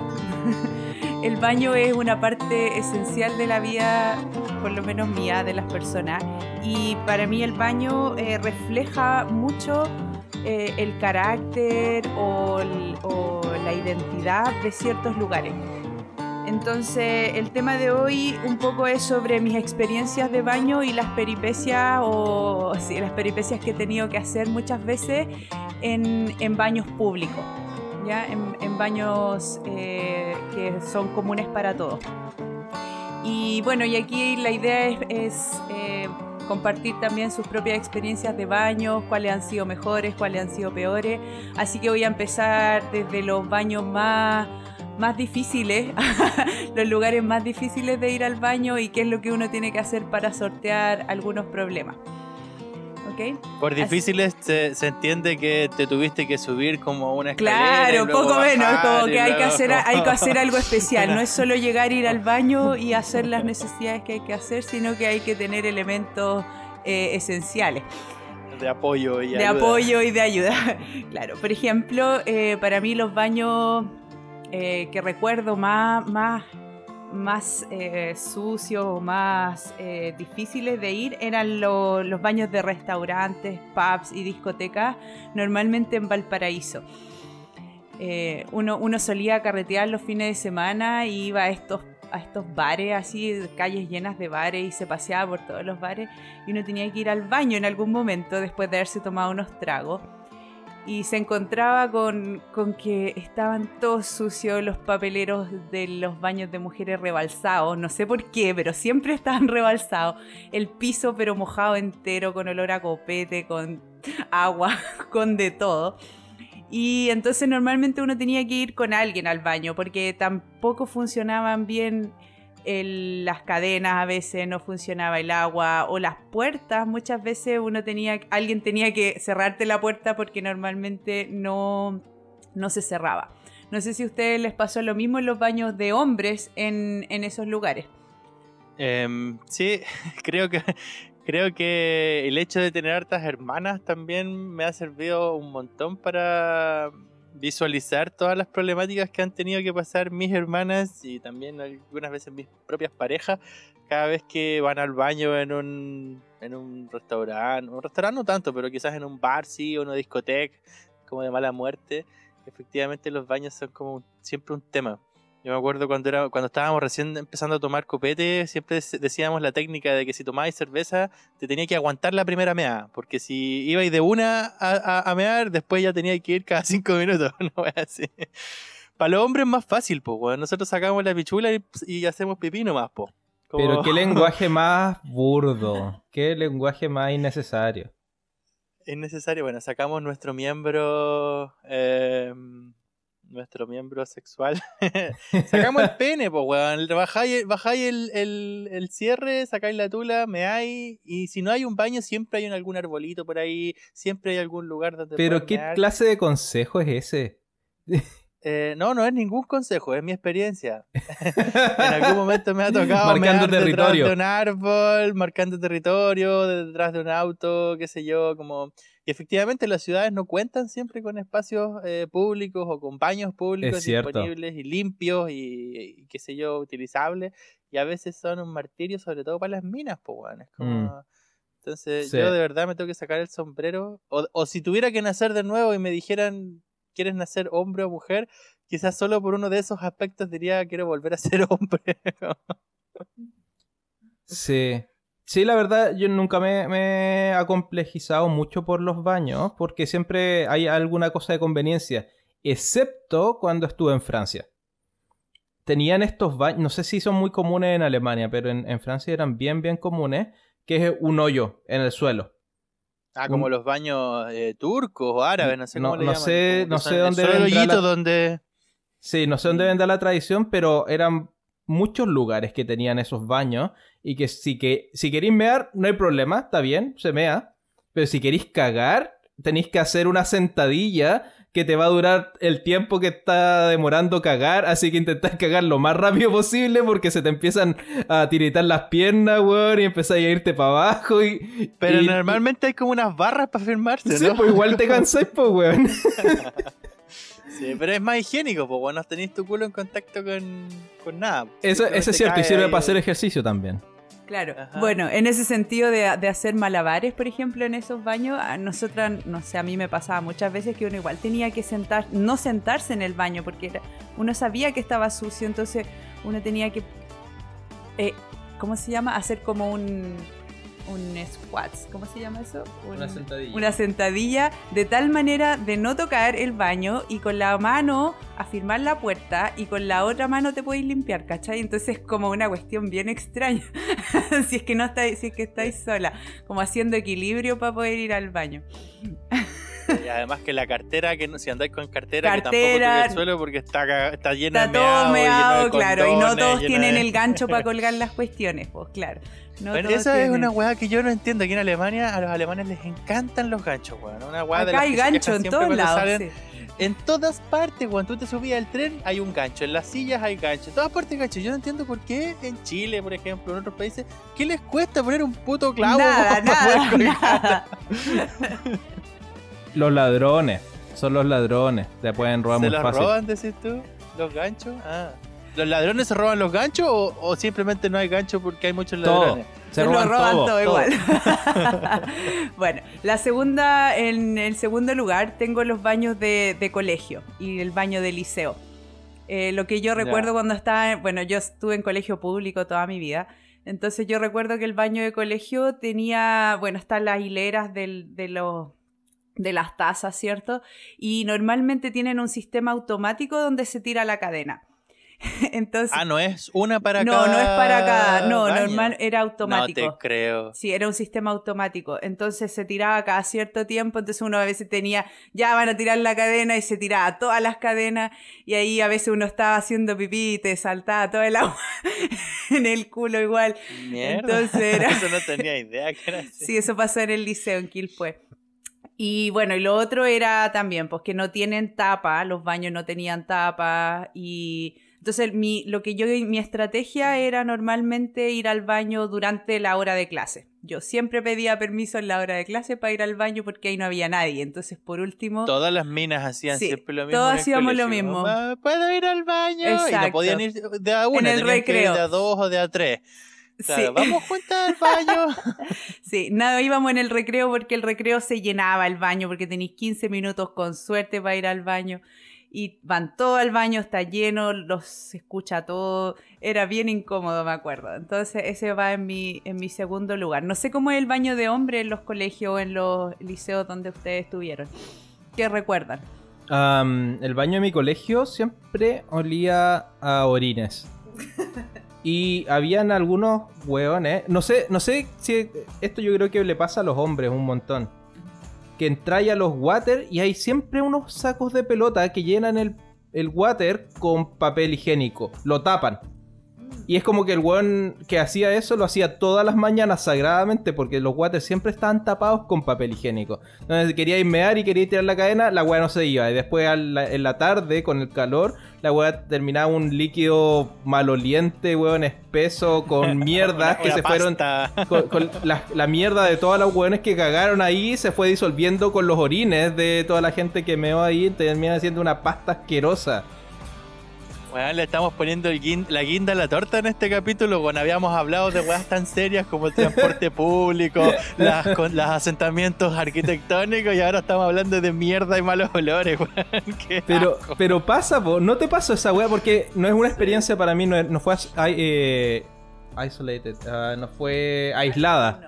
Fue, me pasó en el colegio donde estudié, me pasó en el Duoc cuando fui al Duoc, me pasó en la Universidad del Paraíso cuando fui a la Universidad del Paraíso.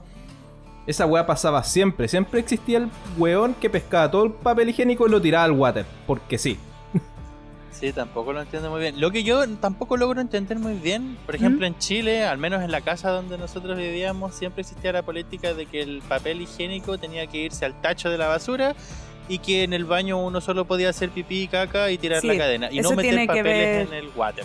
Tiene que ver con Se el sistema, Responde, al claro, sistema de, responde a una de- mierda de sistema de alcantarillado, alcantarillado. que son tan penca Sí, tan penca porque no tienen la pendiente necesaria para que se vayan todos los bloqueos y no tienen Exacto. el ancho necesario para que no se bloqueen. lo- Entonces al final haces que tú metes el papel higiénico con caca en un basurero. Tacho. Y y queda, queda ahí, ahí pues weón. por, hor- Queda por ahí durante días. todo el día, entonces tú entras a un baño, no, por días no sé, pero, pero por lo menos un día entero, en el Sí. que tú entras a un baño, weón, y huele a caca, porque está ahí el papel con caca, es tan antihigiénico.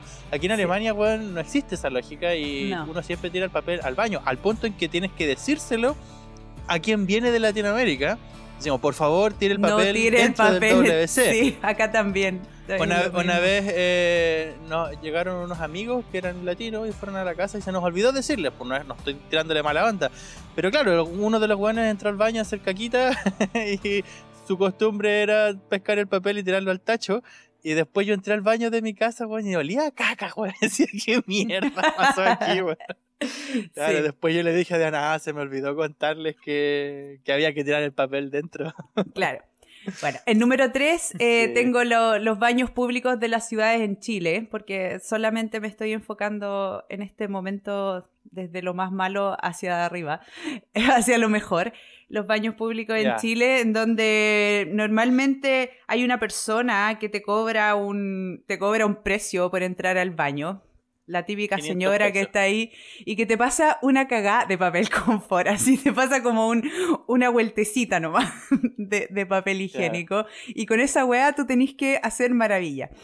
¿Cachai? Con ese pedacito de papel higiénico.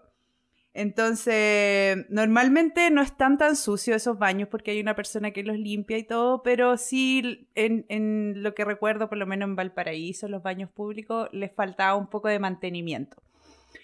Eh, así que no sé si ustedes tuvieron alguna experiencia, así que yo siempre tenía que llevar mi propio papel higiénico porque sabía que no iba a alcanzar jamás ese pedacito que nos daban. Sí, qué interesante. Yo me acuerdo, nunca había entrado a este baño que está ahí, ¿cómo se llama la plaza? La que está al frente Plaza del replay Plaza- en Valparaíso. Plaza Italia. Ah, no, Plaza Victoria. En la Plaza Victoria, ¿cierto que tienen como una pérgola ahí donde se va pérgola, la y debajo sí. de la pérgola hay Debajo de la pérgola hay baño. Entre esos baños son un asco, weón. O no sé cómo estarán ahora, pero en ese momento eran un asco. Era como, eh, ya iba ahí entrando y se te llegaba la patada olor a orines y, y a mierda, weón. Sí, yo, sé, yo creo que tiene, tiene que responde también a un tema de la cultura del baño, ¿ah? porque el baño no es solamente un lugar para ir a mear y cagar, Ah, sino ¿no? que también es un lugar de encuentro de aquello que la sociedad quiere ocultar. Me expreso mejor. En los colegios, por ejemplo, yo en los baños íbamos a fumar siempre. Me acuerdo estaba en la enseñanza media y el baño era el lugar donde uno iba a fumarse un pucho. Y, es, y era ese cigarro, weón, que, que tú te pegabas y tres jaladas y se acababa el cigarro porque teníamos poco tiempo, entonces adquiría un sabor caliente, así como...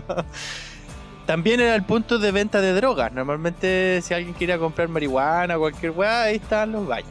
Y hasta hace poco vimos una serie con Diana en Netflix que eh, hablaban de sexo, no me acuerdo muy bien. Y los baños era el lugar donde un cabro chico se daba, consejos de sexología, por ejemplo, a sus compañeros.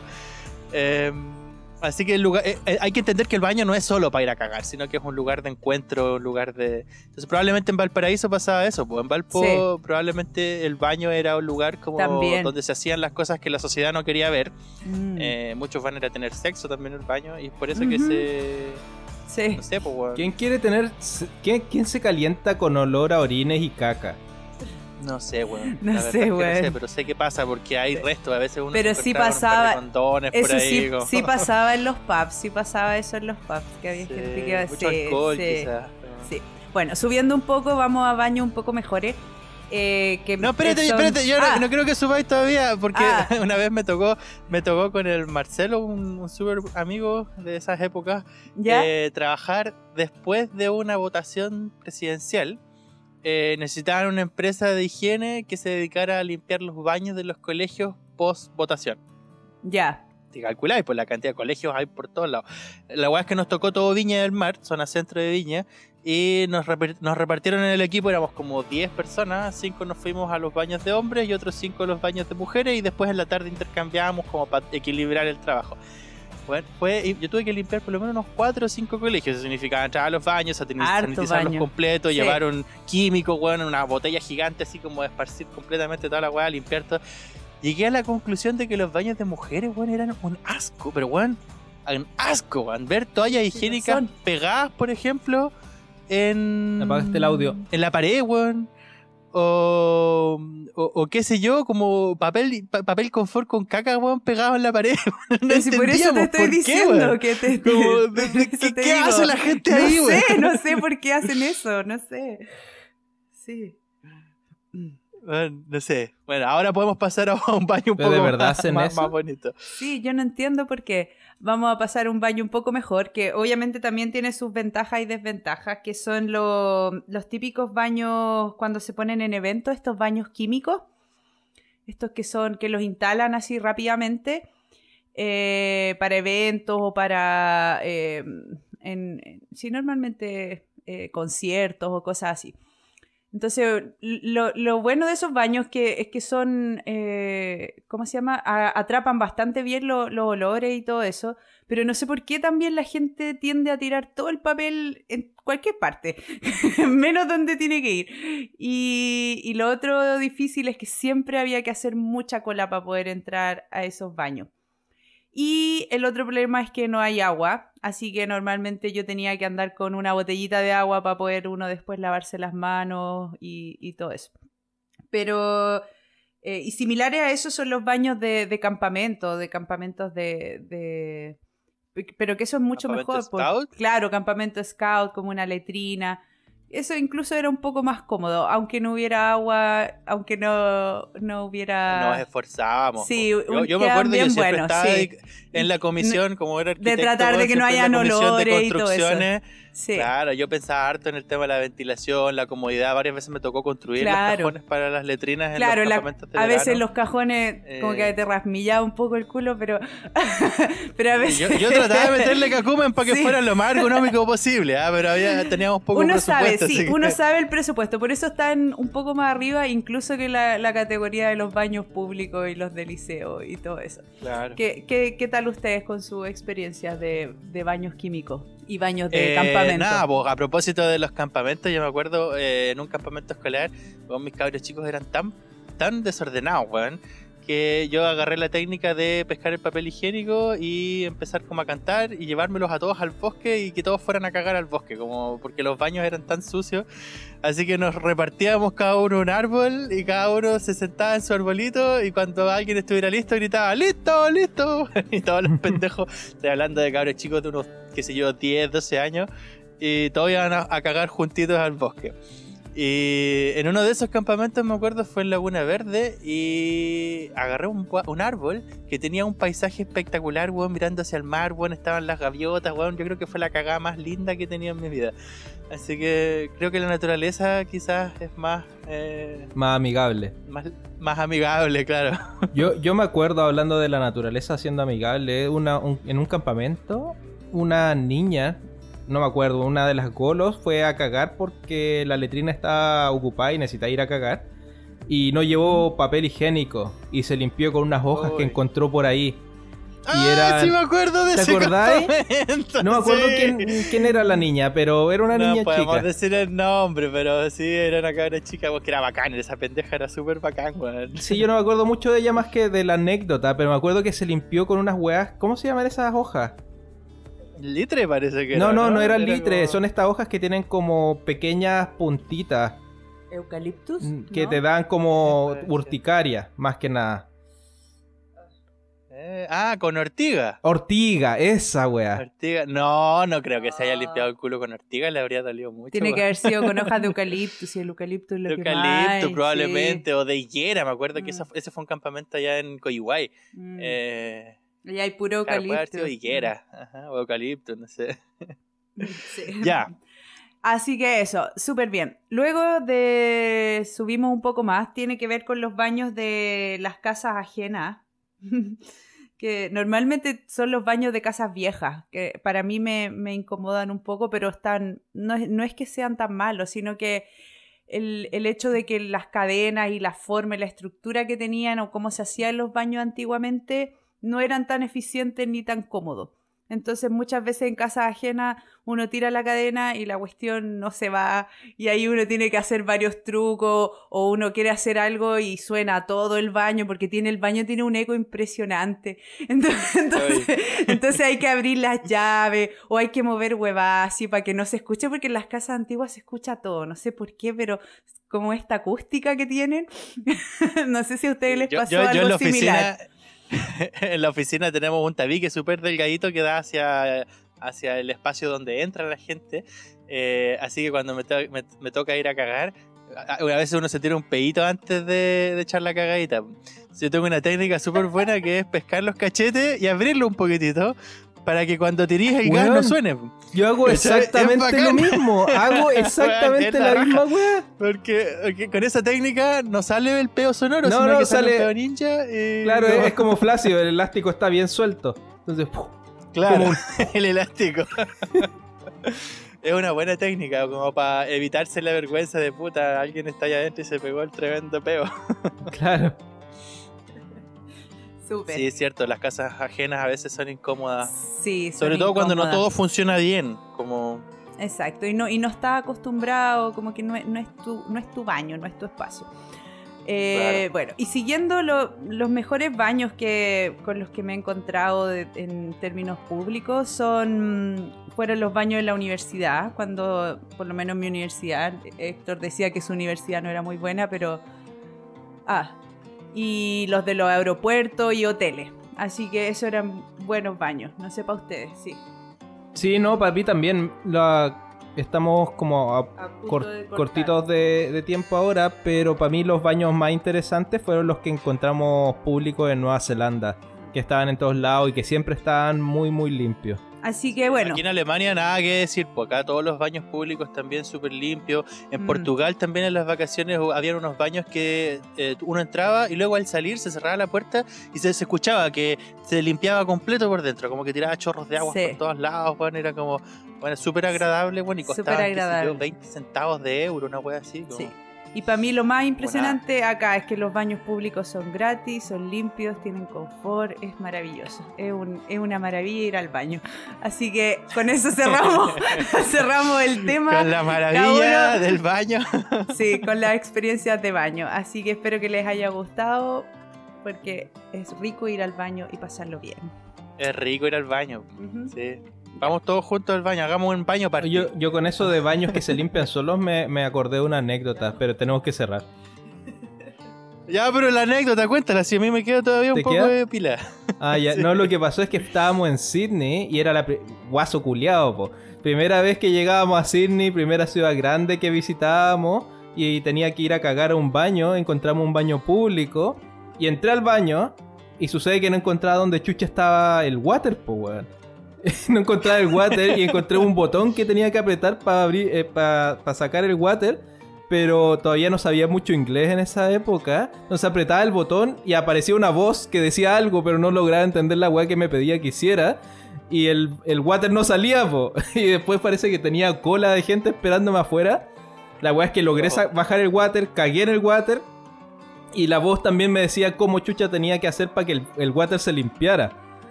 Y la weá es que no entendí cómo, así que lo- en la desesperación pesqué el water desde abajo y lo tiré adentro de la caseta hasta que entró para la weá y después me fui. Así que no Baja, la-. Demasiada automatización ahí. Sí, weón, no, no caché. Sí, ahí, ese es otro tema que tenemos que hablarlo. ¿ah? Las automatizaciones a veces no son tan buenas ni tan intuitivas. A mí me pasó otra vez, iba en el tren también. Me senté en el baño a cagar, eran estos baños eh, para discapacitados, que son baños enormes, grandes. Bueno, y tampoco sabía muy bien qué, apretó, ¿Qué qué, botón apretar. Apreté un botón y se abrió la puerta. Yo estaba ahí sentado. ¿Viste eso? y y tan, bien, tan bien hecho el diseño que se abre la puerta, weón, y se ve todo el vagón para atrás y todas las caras así como con la cabeza girada mirando como yo estaba ahí en el trono. weón. Oh, horrible, weón. Para los Qué que conocen los, los, los regios eh, de aquí de, de Alemania, del sur de Alemania, así son los trenes, po, weón. Sí, me pasa mucha los, gente. me faltó los baños de transporte así, pero sí, ese es otro, otro tema. Sí. Están dentro ahí, de la categoría. Súper bien. Ya, pues eso con los baños. Chapo, bacán. Así Vamos, que- vamos al bañito entonces. Sí. Me gustó el tema. Estaba chistoso. Hay Sí, bueno. Súper bueno. Oye, hay que hacer el cierre. ¿Cerramos entonces? Ya. Cerramos el, el capítulo de hoy. Fue un día súper, súper interesante. eh, haciendo un resumen, hicimos, hablamos un poco sobre el transporte público, eh, la arquitectura orgánica y primordial o, o primigenia.